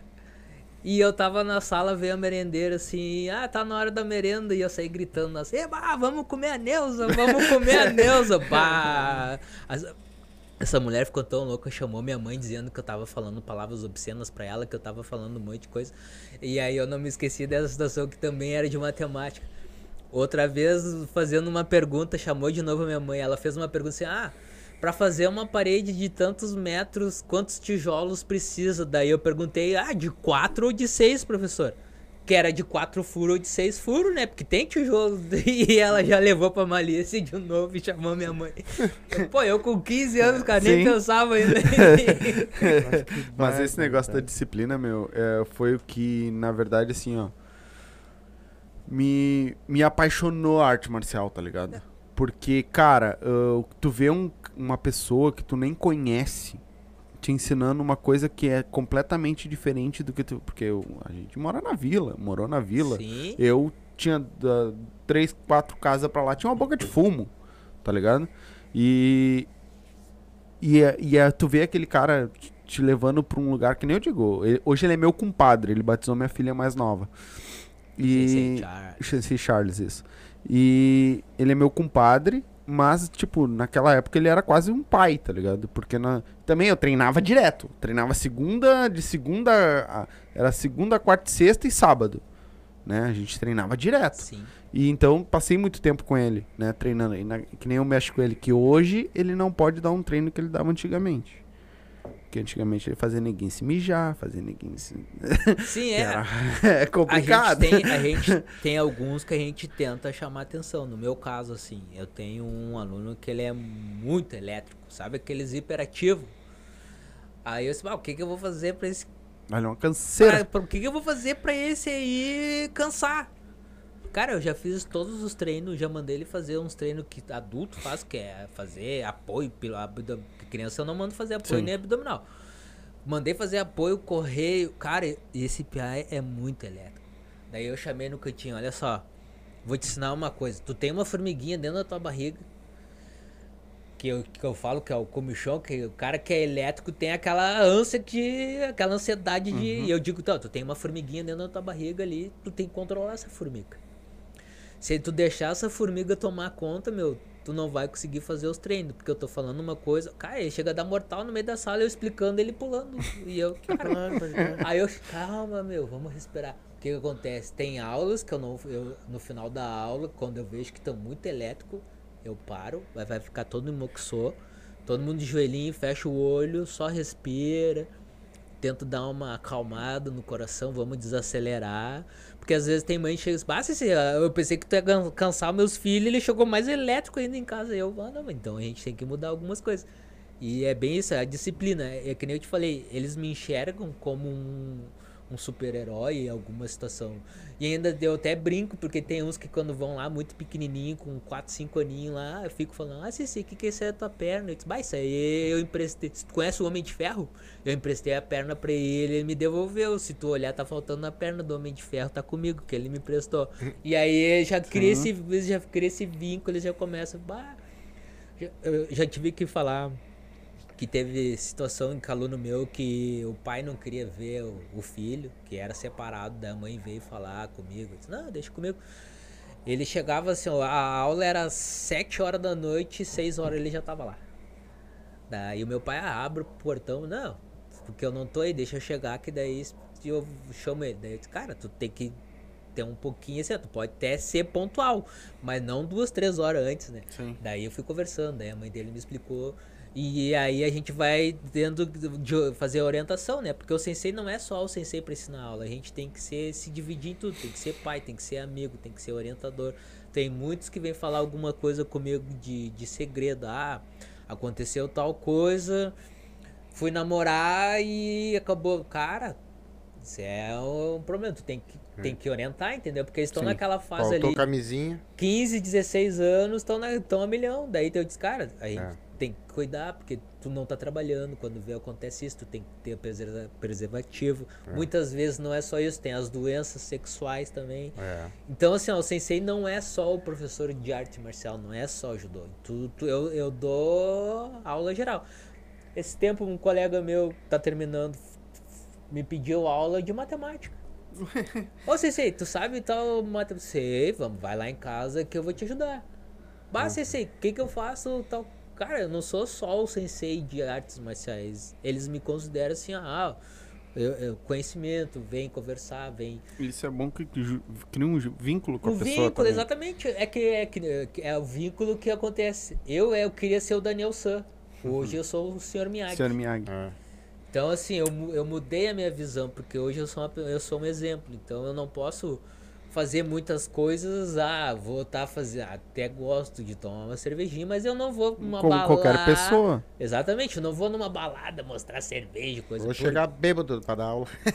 Exatamente. É isso, né? Então tu tem que ter uma, uma postura, tu, tu já, tu já tem uma postura diferenciada pra comunidade. Eles te enxergam com uma outra visão. Daí tu tem que ter essa responsabilidade. E o cara que é faixa preta, por isso que o pessoal fala, tu só vai ser faixa preta e só vai conhecer depois que ser faixa preta. Enquanto tu não for, tu não, tu não sabe nada de artes marciais. Mas qual é o limite pra, uma, pra, pra mim me defender na rua? Ah, co- como assim limite? Usar. Usar. Eu tenho arte marcial. Eu Qual é a hora que eu posso bater em alguém na rua? Qual é a coisa que alguém possa fazer pra mim que eu digo agora? Eu vou quebrar os cornos aí, cara. E eu não vou ser. vou pra cadeia, tu, tá tu ligado? vai dizer assim, ah, eu sou da filosofia assim, ó, eu prefiro Apanhar. Eu prefiro virar as costas e ir embora e não reagir. Pode me. Mas tem. Na lei, eu já fui pesquisar. Não é porque a gente é faixa preta que a gente é considerado uma arma branca. Não é verdade. A gente. É, a gente detém o conhecimento, mas a gente não é uma arma branca. E se o máximo que eu conseguir evitar o conflito, eu vou evitar o conflito. Mas no momento que já defendendo a minha família e já sair da minha zona de conforto, da minha zona de, de defesa e eu tiver em perigo real, eu posso me defender. Caso contrário, só discutir, ver as costas, porque não, o mais esperto quando a gente faz artes marcial é evita o conflito, porque a gente não treina pra brigar na rua, a gente tu- treina pra Aprenda a lutar pra não precisar lutar. Exatamente. É, é terrível, eu já não poderia fazer. É. Mas é que, Não, tu, eu é tenho, que tu nunca eu tenho. fez. Agora Vou eu te. Porque dizer- senão tu aprenderia isso. Uma coisa quando eu entrei no judô foi uma situação, eu era muito eu louco. não- Eu era mesmo assim, ó, se eu tivesse na rua andando de carro, então eu ficava maluco. O cara me cortava um pouquinho, eu já queria descer do carro e xingar. Tomei várias multas porque o motoqueiro bateu no meu, no meu vidro ali. Eu queria, cara, depois que eu entrei no judô, cara, eu, eu, se tu se igualar àquela pessoa, tu tá sendo inferior a ele. E a gente é, não vou dizer superior, mas meu nível é um pouco mais alto. Teve um dia que eu tava no passando lá na zona norte, tem o Zafre que é bem na esquina e logo que tu faz a esquina já tem uma, uma faixa de pedestre, né? E aí tava passando um guri e a mãe dele e eu parei, mas eu parei porque eu tava fazendo a curva e eu não vi eles, né? Eu parei um pouco em cima assim. Ah, o guri começou a me encher de desaforo e eu abri a janela, só meu. Eu acho que tu precisa de um abraço, toma aqui uma caixa de bombom e foi dar o bombom, o pessoal que tava na parada começou a bater palma, tá ligado? virei assim, meu, tu quer um abraço? Eu acho que é isso. Cara, eu parei a faixa pra te ouvir, mas não precisa fazer isso. Se é outro, tu pega um cara louco que tá com um revólver, vai te encher de bala, cara. É. É, aí fui dei bombom pro cara. Meu, quer um bombom, quer um abraço, desculpa. Parei, todo Sim. mundo na parada aqui. Bah, é uma coisa que tu. Se fosse antes, ah, encostar o carro, ah, vamos resolver. Uhum. Mas não, tu. Tem gente assim, tu, tu tem que pensar que do outro lado tem um cara mais louco que tu, provavelmente. E aí, se tu tá entrando num conflito, no, para no trânsito, o cara te fechou aí, se ele tem uma faca, se ele tem um revólver, tu vai entrar na luta corporal? Eu não, cara, eu prefiro a minha vida. Sim. Então a gente treina para não entrar em conflito, a uhum. gente treina para saber e não precisar usar mesmo. Então, uhum. assim, ó, não tem alguns momentos, ah, por exemplo, eu tô dentro de casa. Daí um ladrão vai lá e eu não te tenho como defender, vou ter que defender minha família, eu vou ter que usar, se eu tiver oportunidade. Mas eu não vou me arriscar. Imagina, eu tô com a minha, com a minha, minha esposa, minha filha, e quando vê, tem um aqui do lado e do outro eu não vejo. Porque um, ele, pega por, num outro, dá-lhe um tiro. O outro dá-lhe, aí se eu tô sozinho é outra coisa, mas assim, eu, eu sempre falo pro pessoal, evita o conflito, vira as costas, porque o mais sábio é o que não responde. Hoje, se entrar 40 alunos na tua aula, vão entrar hoje. Vamos dizer, 40 alunos. Vamos dizer que tenha 10 de 5 anos, 10 de 10 anos, 10 de 20, 15 anos, 10 de 20 anos. Tu separa por idade? Sim, na minha. Na... E, é, e, é, dado diferente, por exemplo, a, todos vão ser faixa branca, então é dado aulas diferentes para eles ou é os mesmos? Não, são as mesmas, são os mesmos critérios que eu uso. Eu, no, meu, no meu dojo eu dou aula de segunda e quarta, daí das 18h30 às 19h30 é de 5 a 11 anos das 19h30 às 20h30 é os de 12 a 15 anos e acima de 15 às 21 das 20 35 às 21 e 35. Mas o, o judô em si são a mesma coisa desde o início, que são aquecimento, a, o zukemi, e aí tu ensina os primeiros golpes lá, que são o osotogari, um ippon seoi. Mas isso tu vai só fazer repetição, isso não tem projeção ainda. Depois que eles aprenderem a cair corretamente, que isso leva um mês, dois meses que a gente faz, sempre os UQMI, que são as quedas educativas. Depois desse tempo que a gente faz os randori, que é fazer a projeção. Mas a aula é sempre segue um cronograma. É, é golpe, é, os UQMI, é o aquecimento, o alongamento, os UQMI, que são as quedas educativas, dois, três golpes.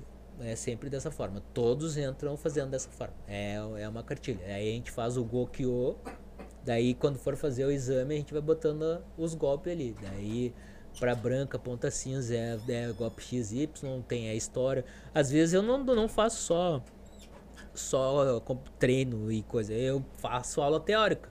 Boto um projetor, boto uma luta, falo, explico a história do judô, quem foi Jigoro Kano, conto uma filosofia. Vou falando, não é só o treinamento, a gente treina tudo, é o mental, é o corpo. Mas o treinamento em si, ele já tem uma base que é, os, as, é, é, é o básico, que é, é, o aquecimento, faz os UQMI, que são as quedas educativas, que, que, isso é muito importante a gente aprender a cair, porque é automático as crianças caírem errado. Qualquer um, enquanto não tiver condicionado no teu cérebro a forma certa, aí vai do perfil do sensei observar, não, eles já estão sabendo cair. Então eles ficam sempre no mesmo nível. Tem uns que são mais acelerados, aprendem mais rápido, mas mesmo assim eles seguem o mesmo nível. Aprende as mesmas coisas. Eu não tenho a diferencio muito não. É, o procedimento de, por exemplo, assim, aquele mais gordinho, aquele mais magrinho, é aquele igual. É tudo igual, então. E daí, mas uma outra pergunta.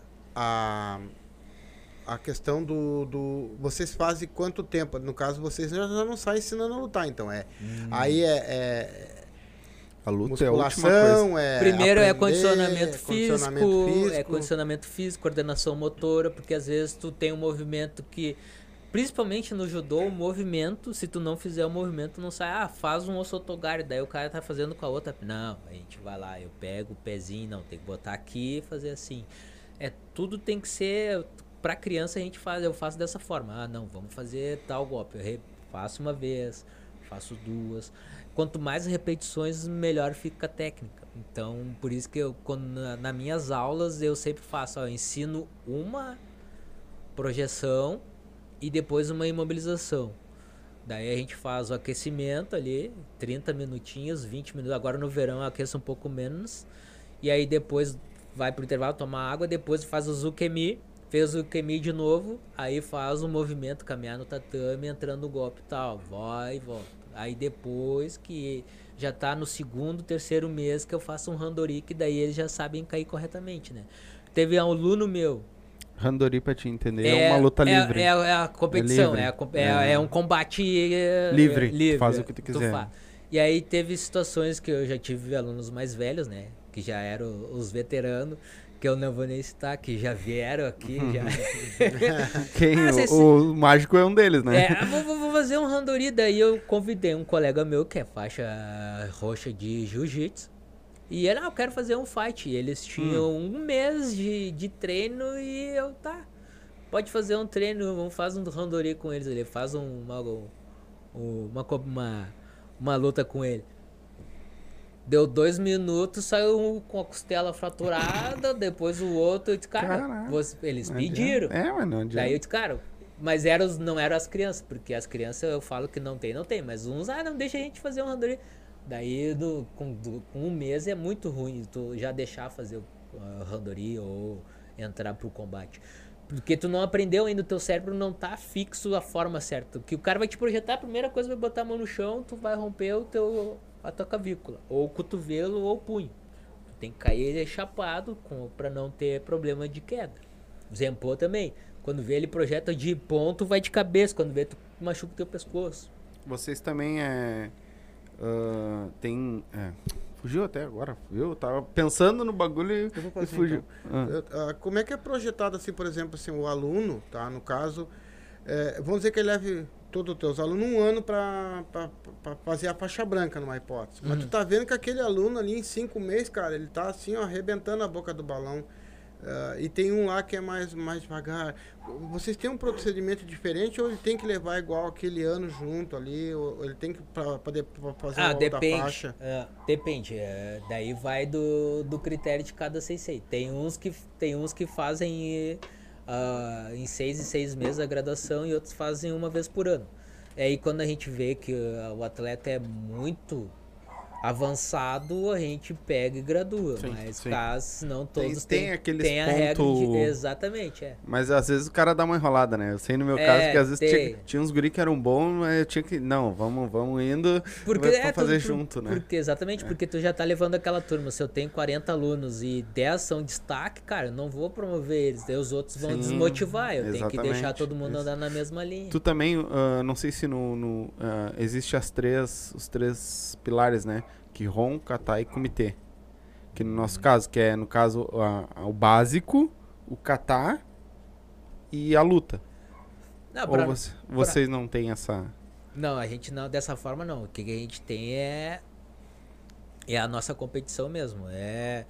Tu tem a divisão principal, né? Que é a. Não, não, mas não é em competição. O Kihon é a base do karatê. Tu Não. aprendeu o movimento, aprendeu o golpe. Pra Seria nós pra é o você- Kokyo. É o Gokyo. a gente então. é, é os- as 60 técnicas que a gente tem. Daí, conforme o grau, a gente vai. Mudou o nome. É, o Goku, daí a gente vai ali, Uhum. pega a técnica. ah, Eles têm uns manuais que eles mandam ah, de faixa branca, faixa cinza, tu ensina um osotogari, um ippon seo e uma imobilização. Ah, daí é, é conforme a faixa. Sim.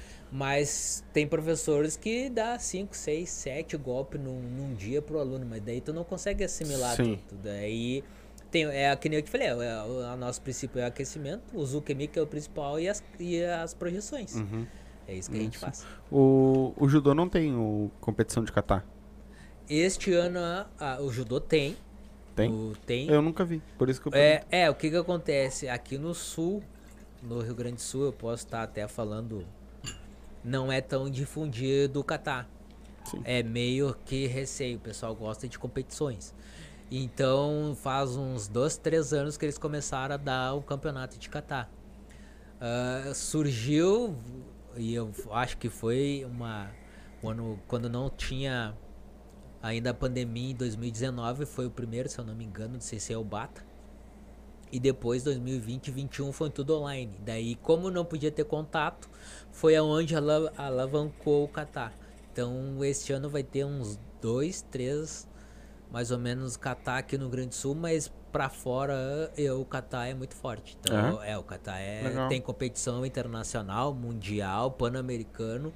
Mas os nossos aqui no sul era, é muito, era muito raro, né? Até os professores não passavam muito catar. assim, Mas tem, agora tem competições de catar exclusivas. aí.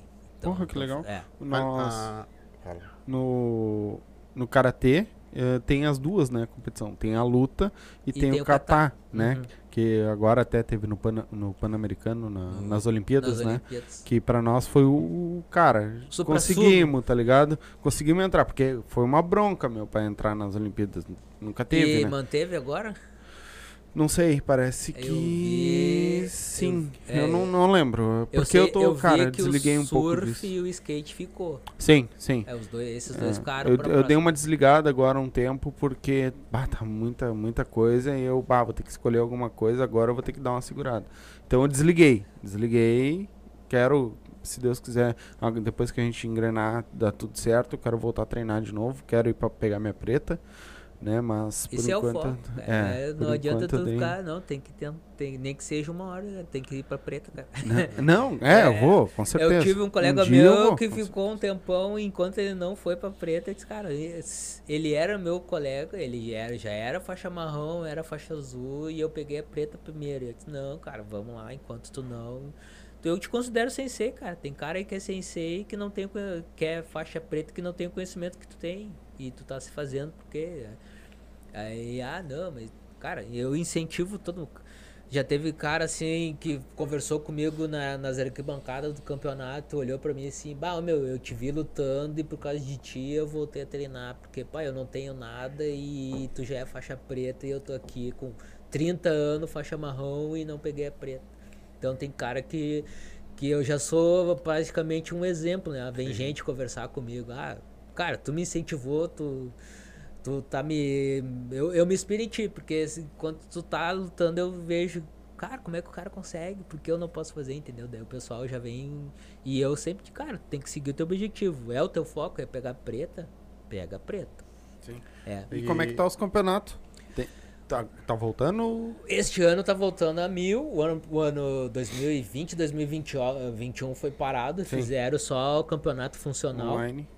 só online, que era funcional. Ah, só que daí foi aonde eu migrei, que foi pra onde eu fui pro jiu-jitsu, porque o jiu-jitsu não parou, né?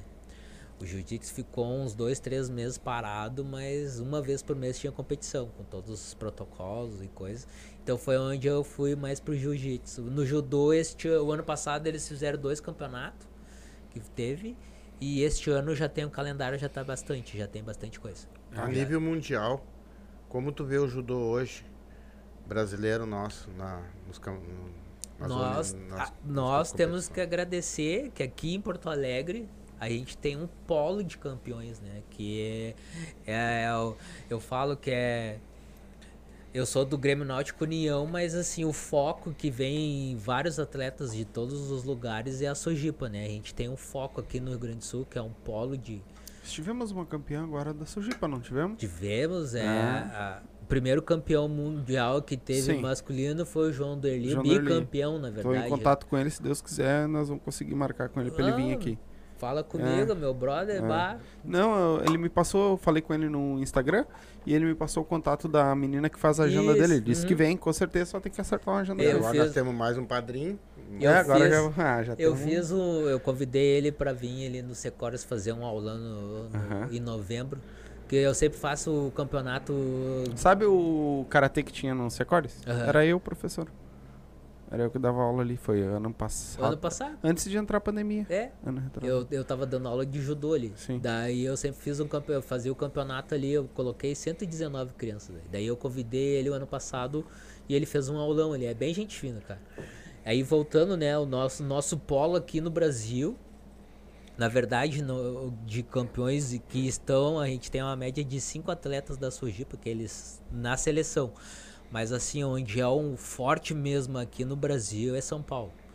São Paulo, onde tem o maior número de judocas. Eu fui competir em São Paulo na minha categoria veterana. Eu nunca tinha visto isso. Eu, eu co- acostumado a lutar aqui no Rio Grande do Sul, tem uma média de de 3 a 6 adversários em competições. Em São Paulo, eu tinha 117. Não. Bah. Então tu já vê assim, né? então é, é o São Tem Paulo. mais estrutura lá? São Paulo tem é, é, É é forte. forte. é forte. São Paulo Então eles investem no judô. investe. Mas a gente tem aqui, pelo que eu vi, cara, que eu dei uma, uma lida há muito tempo sobre isso, começaram a investir mais por causa do Derli, né? Por causa Sim, do João Derli. Começou a vir, é, É.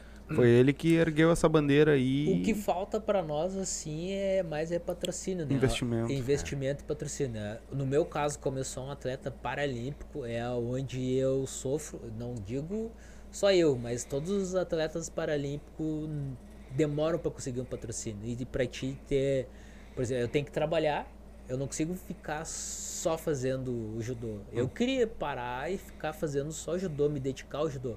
Mas eu tenho que pagar minhas contas, eu tenho que eh, pagar, fazer todas a, a minha alimentação. E tem e a gente não tem esse patrocínio. O governo até investe, mas tu tem que ficar oito horas trabalhando, daí tem treinando, tu tem que ser um de alto rendimento. Não tem como eu ficar parado só exclusiva- exclusivamente para treinar, ainda mais um atleta paralímpico, né? Então, e, Não, e as bolsas são muito baixas. né? muito, baixo, pouco, né? exatamente. E tem situações assim, pra te ser um judoca de ponta, já tem um- um- uma outra situação que tu tem que ter até o sub-21, né? Então, Se tu não chegar na seleção de base até os 21, depois dos 21 é muito difícil. Imagina um veterano com 30 anos querer chegar. O meu objetivo em 2016 era ir nas Paralimpíadas do Rio de Janeiro. Só que desde o início lá já fui, fui barrado por causa da prótese, né? Então foi onde eu desliguei a minha chavezinha. Ah, eu quero ser um atleta paralímpico e eu vou ir para as Paralimpíadas. Porque no judô não tem para amputado, é só para deficiente visual. Sim. Então é uma coisa que aonde foi, não, agora eu vou virar sensei, vou dar aula, vou fazer. Porque eu não consegui, meu foco era ir para as Paralimpíadas. É, mas Sim. eu acho que não é só no teu. Eu acho que no Brasil é tudo quanto é atleta, né? Não, não foi uma que foi campeã, não sei onde lá, que foi com, com vaquinha de gente pra tu quanto é Sim, lado. Pra... sim.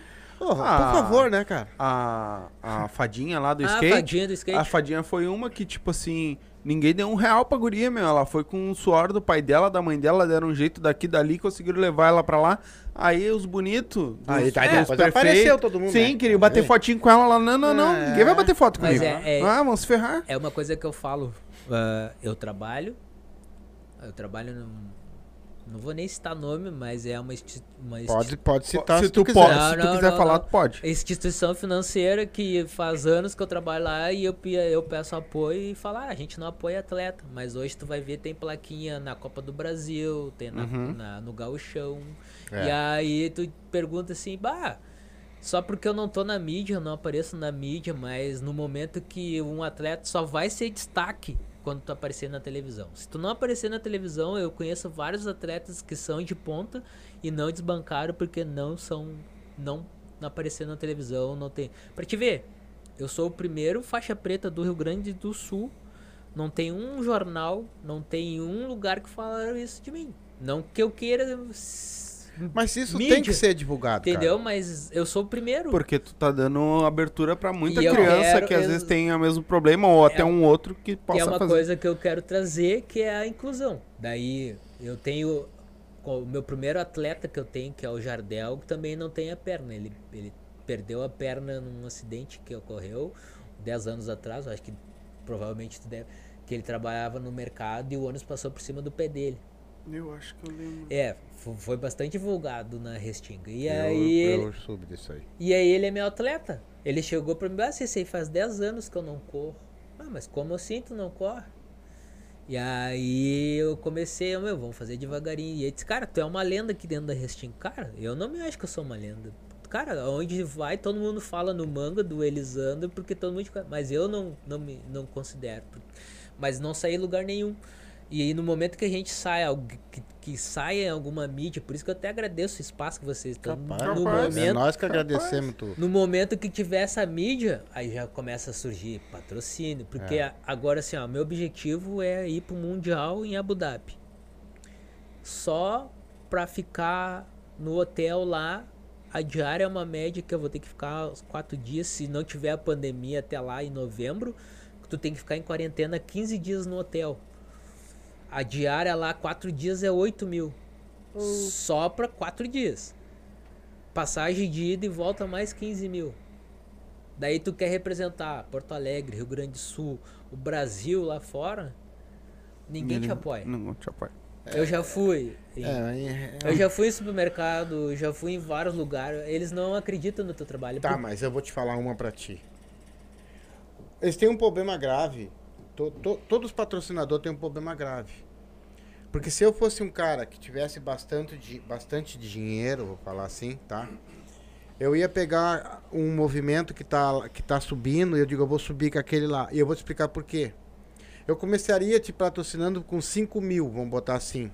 Eu vou te patrocinar com 5 mil todo mês.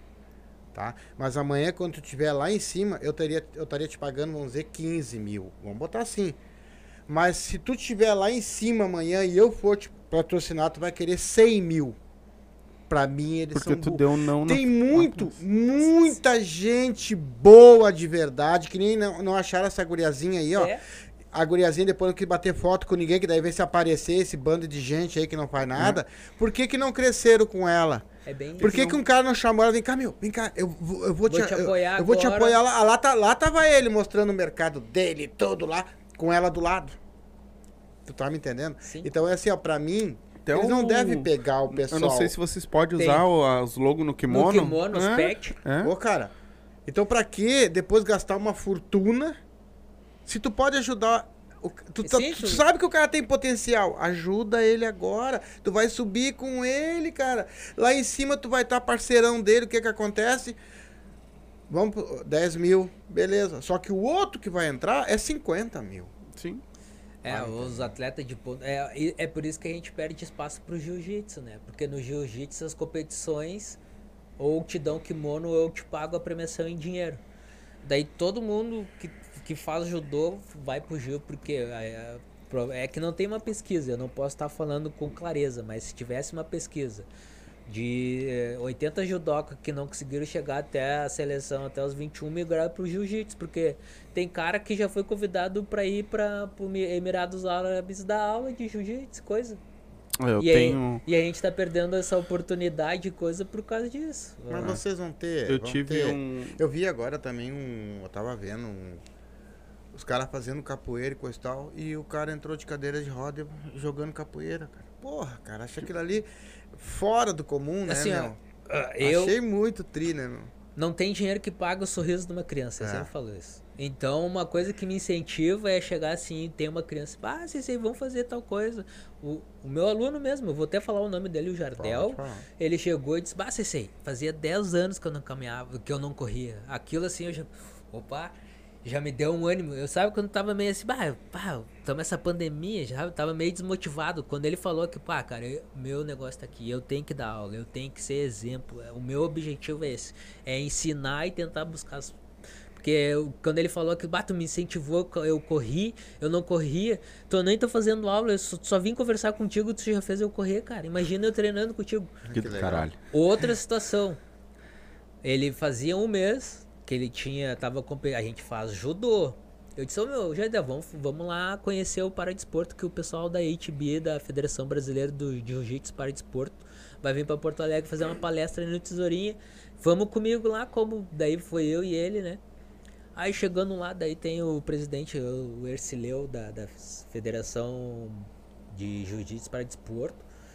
Não, e tu, ah, eu disse, ah, esse é meu aluno, se é faixa branca, faz um mês, não, amanhã ele vai competir. E ele já ficou assim. com um mês de, de treino de judô, não tava nem treinando jiu-jitsu. Aí não, eu disse, bah, você sei, mas é que a gente não fez a inscrição, não, mas eu sou o presidente, eu só boto o nome dele lá e ele vai fazer. No outro dia a gente foi na competição, daí ele olhou, bah, você sei, o que, que eu tenho? Cara, uma coisa que eu já vou te ensinar que ia demorar um tempão, mas tu, tu foi prematuro, com, tre com um mês de treino. Na área de concentração. Tu tá vendo teus adversários? Sim. Então tu tem que ver qual a deficiência e já planejar a tua estratégia. Com quem que tu vai lutar? Ah, eu vou lutar com aquele e com aquele. Daí eu cheguei, a meu, vamos conversar de canto aqui, ó, vamos montar a estratégia. Ah, um não tem o braço direito, beleza? Tu não tem a perna. O que, que ele vai fazer? Como ele tem a perna, ele vai te trazer para baixo para segurar com as pernas. Primeira coisa que ele vai fazer. Tu só tem que defender o braço para ele não te estrangular com aquele outro braço ou te dar uma tesoura com as pernas. Porque no jiu-jitsu pode. Ah, será que é isso? Tenho certeza. E esse outro que é o cadeirante, ele não tem movimento das pernas. E tu tem o movimento do quadril para cima e a perna. Tu usa o teu cotoco para fazer isso. E aí foi, foi pra primeira luta, ganhou de 17 a 1 do cadeirante e foi fazer a final com esse sem braço. E a, era 3 minutos. E eu disse pra ele, olha meu, vamos, vamos mudar a estratégia. Tu viu o jeito que deu, meu, ficar na beira do tatame, vamos ver ali como é que ele luta pra ti já ver o que, que ele vai fazer. Daí, eu, dito e feito, o que eu falei pra ele antes de ver o cara lutar, é, fazendo, ele já puxou, chamou na guarda com as duas pernas e tentou estrangular. Eu disse, ó, tu viu o que eu te falei? Esse é o jogo dele. Então tu já analise quando tu for lutar com ele, tu já vai. Ele perdeu porque uh, ele, o cara entrou na, na guarda e ele conseguiu fazer uma raspagem e ele perdeu por uma, uma vantagem, ele perdeu. Aí ficou em segundo lugar com um mês. E ele disse, ah, mas eu não faço jiu-jitsu, eu faço judô. Eu disse, cara, porque o meu judô é diferenciado. Sim. Eu prezo pelo chão. Porque é onde eu me sinto bem porque eu não tenho a perna. Sim. Daí eu explico, cara, cada sensei vai ensinar o seu golpe predileto. Eu gosto de fazer solo. E quem quiser fazer solo comigo vai, vai, vai sofrer um pouquinho, porque eu gosto de fazer show. Em pé ali, porque eu já tenho dificuldade. Então eu faço, ó, meu judô é adaptado, é o meu judô mais com jiu-jitsu. Por isso que eu me saio bem no jiu-jitsu, porque não é. Eu não comecei jiu-jitsu agora há 4, 5 anos. Eu comecei desde o início no judô, porque são praticamente as mesmas técnicas no solo, só muda o nome que eu falo pro pessoal e as regras, né? A única diferença do judô e do jiu-jitsu é as regras e o nome dos golpes. Porque o mesmo golpe eles falam de uma forma americana. Ah, eu vou dar uma Kimura, pra mim é um. A Kimura é um Ronqueza. É, vou, vou fazer o, o Ezequiel, é o Sodeguruma. E só muda o nome. Sim. E aí o pessoal, ah, mas é a mesma coisa. Até que o nosso amigo, o Petros lá, o, uhum, Wagner, Wagner, mostrou um videozinho do nosso treino pro pessoal de ah, mas isso aí é jiu-jitsu. Não, cara, isso aqui é judô. Só que, só é, que é o raiz. Só que é o tradicional, que a gente treina as quedas e vai pro chão. Que é uma coisa que tem uh, várias. Fui. Eu, eu, sempre treinei com o CC Charles, mas já assistiu o, o resto do pessoal treinar. E eles estão muito uh, para competição. E é uma coisa que eu gosto muito do Sensei Charles, que ele ensina o tradicional. É o que, é o que a gente fala, né? Entendeu? É, é, ele ensina, sim, a competição, sim, também, porque tu precisa. Precisa levar os teus atletas, né? Mas o treino dele é o raiz. O raiz, é. treino, então ele vai te ensinar desde a posição de mão, um soco bem feito, né? Na, na competição, às vezes meio largado, uma coisa uhum. mais solta. Não, aquele soco. Pá, porque tem a. O Karateka tem. Existe a lenda, né? Que o Karateka te dá um soco, ele te mata daqui a quatro dias. Sim, fica dando. Porque quebra por dentro, né? exatamente. Ele não vai pegar na. não vai te machucar ah, na hora ali, né? Não vai. Ela. Uhum, ela tá, ela tá ali quase dormindo. Eu, eu pedi, falei pra ela ir pra lá. Tá assim, tu dá uma porrada. uhum. Entendeu? E aí, tipo, e o judô deve ser mais ou menos a mesma coisa. Tipo, é, o, é, o, tra é o, o, tradicional é chão, mobilização. Quando, eu, quando só não. O judô não é tão tradicional, porque se ele fosse tão tradicional, desde o primórdio eles já ensinavam o kata. Entendeu? É, não é tão. Mas eu ensino tradicional só não, não foi agregado o kata, mas é, é, o tradicional. No meu atleta chega ali, eu já pergunto, cara, tu quer ser judoca ou tu quer ser atleta? Porque o judoca, ele sabe, ah, se eu entrar com o lado direito, um ipon seu, ele tem que cair na meia diagonal pela esquerda, tem que sabe aonde tu vai projetar. E pra competição não, pra competição é potência e vai pro chão. Cara, qual é o mais difícil, cara? É lutar ou aprender esses nomes? Ah, todo mundo diz que aprendeu o nome. Tá, é.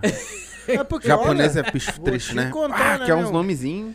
Vai, eu, isso que eu tô falando só o básico. Eu tô falando do Iponseo, eu sou Togário, mas tem. Bah, ah, mas gravar tudo isso aí Tem na o cabeça. Sasai de Surikomiyashi, tem o Harai Goshi, o Goshi, Uki Goshi, Koshiguruma. O Futuca cara cataquara. Ah, tem, olha, se ficar falando Karatê aqui, também é muita. um bah, é muito. Poxa E vida. às vezes tem um, ó, tem um nome que, que, eu, que é isso que eu, é uma coisa que eu ensino para meus alunos, que eu aprendi dessa forma e agradeço aos meus sensei, aos meus colegas depois que treinaram comigo quando eu tava fazendo o exame, é tu traduzir pro português. Que nem o ogoshi, ogoshi. O é grande, goshi é quadril. Tudo que tiver goshi no golpe, tu sabe que tem que usar o quadril. Então eu vou dar o harai goshi, eu vou varrer com o quadril que é uma varrida com a perna utilizando o quadril. Então, ah, Yoko, Yoko é lado. Então eu vou, tá, vou fazer um Yoko Vakari. Eu vou entrar de lado entrando com a perna. Ah, entendeu? E assim vai. Ah, vou fazer o Mai Kemi. Mai Kemi é uma queda pra frente. Mai é pra frente, o Kemi é queda. Então eu digo, por exemplo, isso que eu ensino. Tem uns que fazem uma aula de didática, por isso que eu digo que eu falo, faço a, aula teórica além da prática. Eu já ensino os termos certo e a tradução, porque vai chegar lá. A maior dificuldade que a gente tem dos faixa marrom é chegar no dia do exame e tu não vai ter um desenhinho ali com o golpe. O cara vai dizer, meu, o cara que tá na mesa me demonstra aí um kataguruma. Aí tu vai ficar. Porque lá atrás, lá quando começou, não te ensinava. Tu via desenho no papel ali. Porque muitas vezes tem desenho, mas o, o correto é a nomenclatura já e, e passar a tradução. Do japonês e falar a tradução Tá. correta. E o que que significa judô? Judô é caminho suave. Caminho suave. Uhum. É o, o E cara ju- que na verdade o nome do o karatê mesmo é karatê do, né? Que é o caminho, das caminho- mãos vazias. O do é o caminho. Isso, caminho das Uhum. mãos vazias, né? Que T é mão Uhum. e cara é caminho, é mão É bom. vazias. Vazias. Vazias. Karatê do. Isso. E aí tem a grande diferença. É o, é o judô é o caminho suave e o jiu-jitsu é a arte suave. Eu aprendi bem, bem, bem mesmo. Foi o grito. Ah, o Kiai. Kiai. Se eu puxar o grito. Tem que aí no judô? Tem, tem. Eu- se tu olhar minhas lutas, tu, eu estremeço o ginásio com os Kiai lá. Aquilo dá. O grito ele é, ele é feito pra dar uma energia, eu acho, Sim. né? É, literalmente é, é pra te puxar energia e geralmente é pra te ajustar a tua respiração. Porque muitas vezes tu tá ali no cansado e tu não pode demonstrar pro teu colega, tu vai lá e dá o daí tu solta todo o ar e respira pelo nariz pra voltar ao fluxo normal. Daí tu Eu- consegue. Tudo tem um. Sim. Tudo uma tem um é, né? tem. Tudo tem. O tudo. no, no karatê é, é a energia também, mas é pra te, no caso da competição, pra te mostrar o ponto, né? Onde é o ponto. Bateu, dá o, E- e, aí tu dá aquele. É muito, eu, teve uma vez que eu ganhei uma competição só no que Só no grito. o Ganhou cara, no grito. O, o cara entrou o golpe, eu reverti no ar e dei. Ah! O Vazari. eu- Ué. Mas muitas vezes Sim, já tá- perdi tá também. juiz, tá mas muitas vezes já perdi também por causa Sim, disso. é. do Porque se tu. se- antes não tinha o vídeo. Antes o- árbitro olhou, pegou, ah, foi ele que entrou primeiro a perna, mas aí. Mas agora não, agora ele volta, não, não vou. Daí eles ficam com dúvida, eles vão lá na mesa, não, vamos ver. O cara quis me ganhar no grito, não, mas quem entrou primeiro foi ele, o golpe tu reverteu no ar, mas não. Quem tá valendo é ele. Porque quando cai os dois do- de lado, que às vezes cai os dois do lado. Aí o árbitro fica com dúvida, né? Daí tem que ir pro, pro VAR que a gente fala lá É, pra ver quem Chama foi. VAR. Pra ver quem é que ganhou mesmo. Que par, velho. Sim, é, tem. Duas horas e pouco de live já. A ver. tá dormindo já. A menina tá. Então é o seguinte, eu quero te agradecer. Cara, além de tu ah, ser um profissional, né? Tu é uma pessoa fora do comum. Tu é uma inspiração realmente para muita gente. Quem estiver te assistindo, tenho certeza que vai levantar a bunda do sofá, vai sair correndo amanhã. Entendeu? Eu não tenho palavras para te agradecer, assim, ó, a aula que tu deu, não só no judô hoje para nós aqui, como em tudo, cara. Em tudo. Baita. Tá? Tá? E tenho certeza que se tu acreditar no teu sonho, tu vai chegar onde tu quiser. Não, eu já E tô. se vamos pra Olimpíada. Não, eu já Vamos tô. Não, meu Tomara que objetivo lá- esse ano é o Mundial. Que, tomara Ah. que lá na frente, lá de repente, nós podemos até dar uma mão também, ajudar e a gente vai estar por aí. Não, mas já estão me dando super É. apoio, chamando pra fazer a- esse podcast aí. Eh, agradeço a, a oportunidade e sempre que tiver algum tempinho e não Ah. tiver pauta, me chama aí. Claro, Manda pra certeza. nós aí, quando tu ir num campeonato, cara, manda umas fotos, sei lá, tu bate umas fotos, manda pra nós, manda na rede social dele ali, nós mandemos vamos Quando pra- for fazer algum evento. alguma Ó, Ah, coisa, evento, manda- ah, evento, Manda pra nós. evento eu vou ter agora ah, em março. A gente tá planejando em março. eh, ah, vai ter a- os 250 anos de Porto Alegre e a prefeitura tá me apoiando. A gente vai fazer um- uma apresentação na Orla do Guaíba. Bom. Daí vai ser do judô inclusive e do para jiu-jitsu. Daí eu quero levar o maior número de para-atletas, né? Não só a meus colegas, mas como qualquer pessoa que estiver ouvindo e que quiser levar o filho lá para conhecer o trabalho, é só chegar na orla. Daí eu vou estar dando a, a data o, Isso, e o manda- horário certo para Manda, manda que eu vou. Aqui, ó, tu a manda gente pra anota. mim, anotemos tudo. E aí eu, te- eu, eu vou divulgando mandar aqui. dois dias Setembro antes, a gente também. Não, pode mandar o tempo que tu quiser. Em setembro Antes, também eu vou estar fazendo um campeonato, se Deus quiser, já tiver tudo parado com a pandemia, aí a gente vai estar fazendo um campeonato também.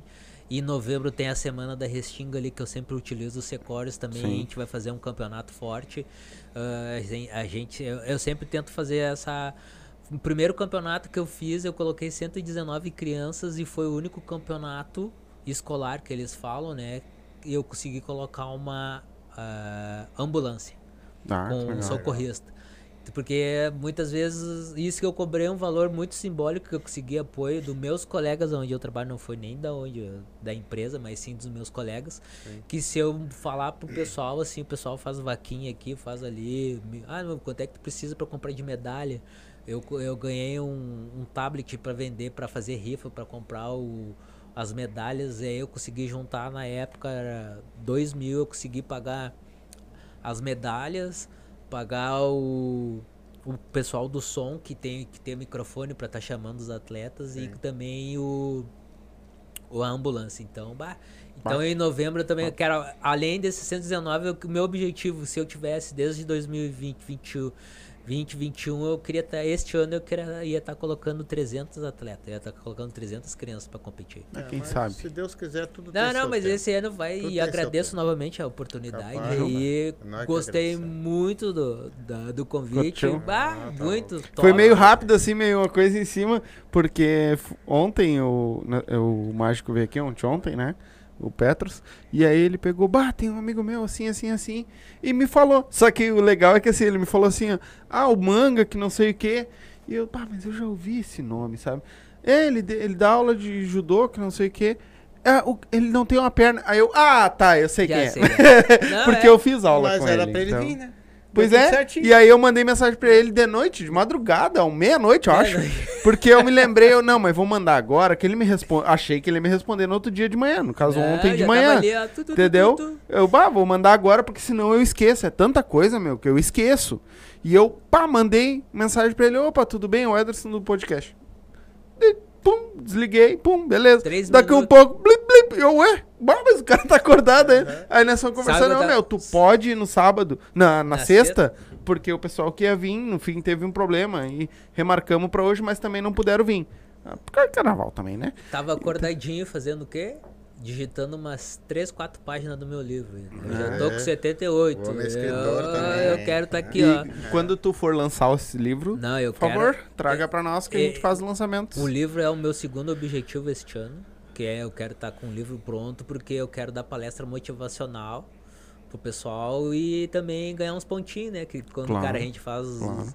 Faz ah, alguma matéria sobre judô, coisa até faculdade, a gente ganha um ponto na federação. Daí Sim. tem até para contar ponto para conseguir trocar de faixa. E Sim. quem sabe também teu livro não te dá recursos suficientes. Exatamente, é. Entendeu? Não, este ano o foco vai ser no livro É mesmo. isso aí, tá. meu. Vamos, vamos, vamos acreditar que. Já, convi, já falo pro pessoal que lá, né? já falo pro pessoal que tá, que tá vendo aí que tiver uma empresa pode chamar na semana na O arroba dele, os dois, tanto da, da é, as capa, tá aí no box de informação, só abrir aí. O arroba dele também, do Instagram, também tá aí. Ah, tá o, o, o YouTube, que ele me mandou o link, o tá aí também. também, canal no YouTube. Então tá tudo aí, segue o cara lá. Que, e que você tem um, quer um patrocínio aí para ajudar o, ca- o pessoal da, do. Tanto nós também, né? É, sim. E quanto ele né? Vai, vai, eu tenho certeza que não vai investir teu dinheiro no lugar errado, né? Aquelas empresas que também fazem a semana da CIPA também pode chamar lá pra fazer uma palestra que também gosta de falar bastante, né? É, Já deu ó, pra perceber numa média de E- duas e, horas. E tenho certeza que se patrocinarem ele, vão se dar muito bem. Tenho certeza Exatamente. disso. Tá? Só pra lembrar, gurizada, porque o pai falou lá, o a, a moça lá de Santa Catarina, tá? Lá de Laguna. Ah, todos por Graziella, tá? Ela teve um câncer, aí fez uma cirurgia, né, de, de emergência, e ela tá acamada e precisa, né, de, de ajuda para financeira para poder se manter. É, agora vem quimioterapia, vem um monte É, de tem- exame, ela um vai monte de ficar coisa. com uma enfermeira também, 24 É, vai, horas ter, ela, vai gente. precisar de ajuda. Então, ah, o Pix dela 075 066 809 12. Cara, qualquer pila que tu tiver aí puder ajudar, faz, faz que que e eu vou deixar no card aí também. O homenzinho lá de cima sempre enxerga. Exatamente. Isso, o homem lá de cima tá vendo, né? E outra, Então- não vai fazer falta, que nem eu falei, vai lá comprar seis cervejas, compra cinco, dá cinco mil reais lá. que Exatamente. vai legal, já vai e tu é vai ficar bêbado tem- igual. Quem é que não tem um, um cruzeirinho no bolso aí? Um Cruzeiro? aí, um É, realzinho. exatamente. tem Puxa um ele ali, puxa no piquezinho, ó. Bota aquele, aquele restinho lá na conta lá que ficou lá. Vai lá e faz um pix e era isso. Aham. isso É. aí. Cara, te agradecer. Muito obrigado. Ba- baita papo. Tamo aqui, tá dentro. tá Baita papo. Verdade, de verdade. Ah, que nem o pai já falou. Precisar, meu. Ah, ô meu, vou fazer um projeto novo, me manda. Quer vir bater um, um outro papo? Com, mais pra frente a gente marca de novo, a gente volta, porque deve ter muito mais história aí, né? Foram duas horas, mas, né? Ah, sei que deve ter muito mais coisa aí também. Pra nós trocar de ideia também, porque, né? Eu Sim, gosto, sim. gosto, eu, eu gosto de arte marcial e É, eu, eu sou também. apaixonado e, e é uma arte marcial que eu também me vejo porque eu, né, a gente Sim. Mesmos professores, É, mesma... mais ou menos um ligou com o outro É. pra poder. Mas, cara, o que tu precisar, só vim aqui. Agradeço. ah, manda mensagem. Ô meu, vou fazer um evento tal, divulga lá pra mim. Eu vou divulgar, tanto nas redes sociais nós, quanto aqui ao vivo, né, no- nas lives. Então, o que tu precisar, tamo junto. Tamo Muito em casa. obrigado mesmo. Tá em casa. Tá em casa, Obrigado. literalmente. E, galerinha que assistiu, muito obrigado a todos vocês que assistiram. Ah, não se esquece, se inscreve no canal para ajudar nós, se inscreve no canal dele lá também para ajudar, que é sempre importante, tá? Ah, deixa o joinha aí, se gostou. Ativa o sininho para receber as notificações. Voltamos segunda-feira com a Ursa. Mais uma, mais uma, uma comediante aí, uma que tá, tá Stand-up. forte, Tá forte. forte, forte a me- a menina. Então, segunda-feira a Ursa tá aqui batendo um papo com nós, certo? Segue Beijo aí, a todos pessoal. vocês. Os. Os. Até a Ah, próxima. valeu. Tchau. Tchau.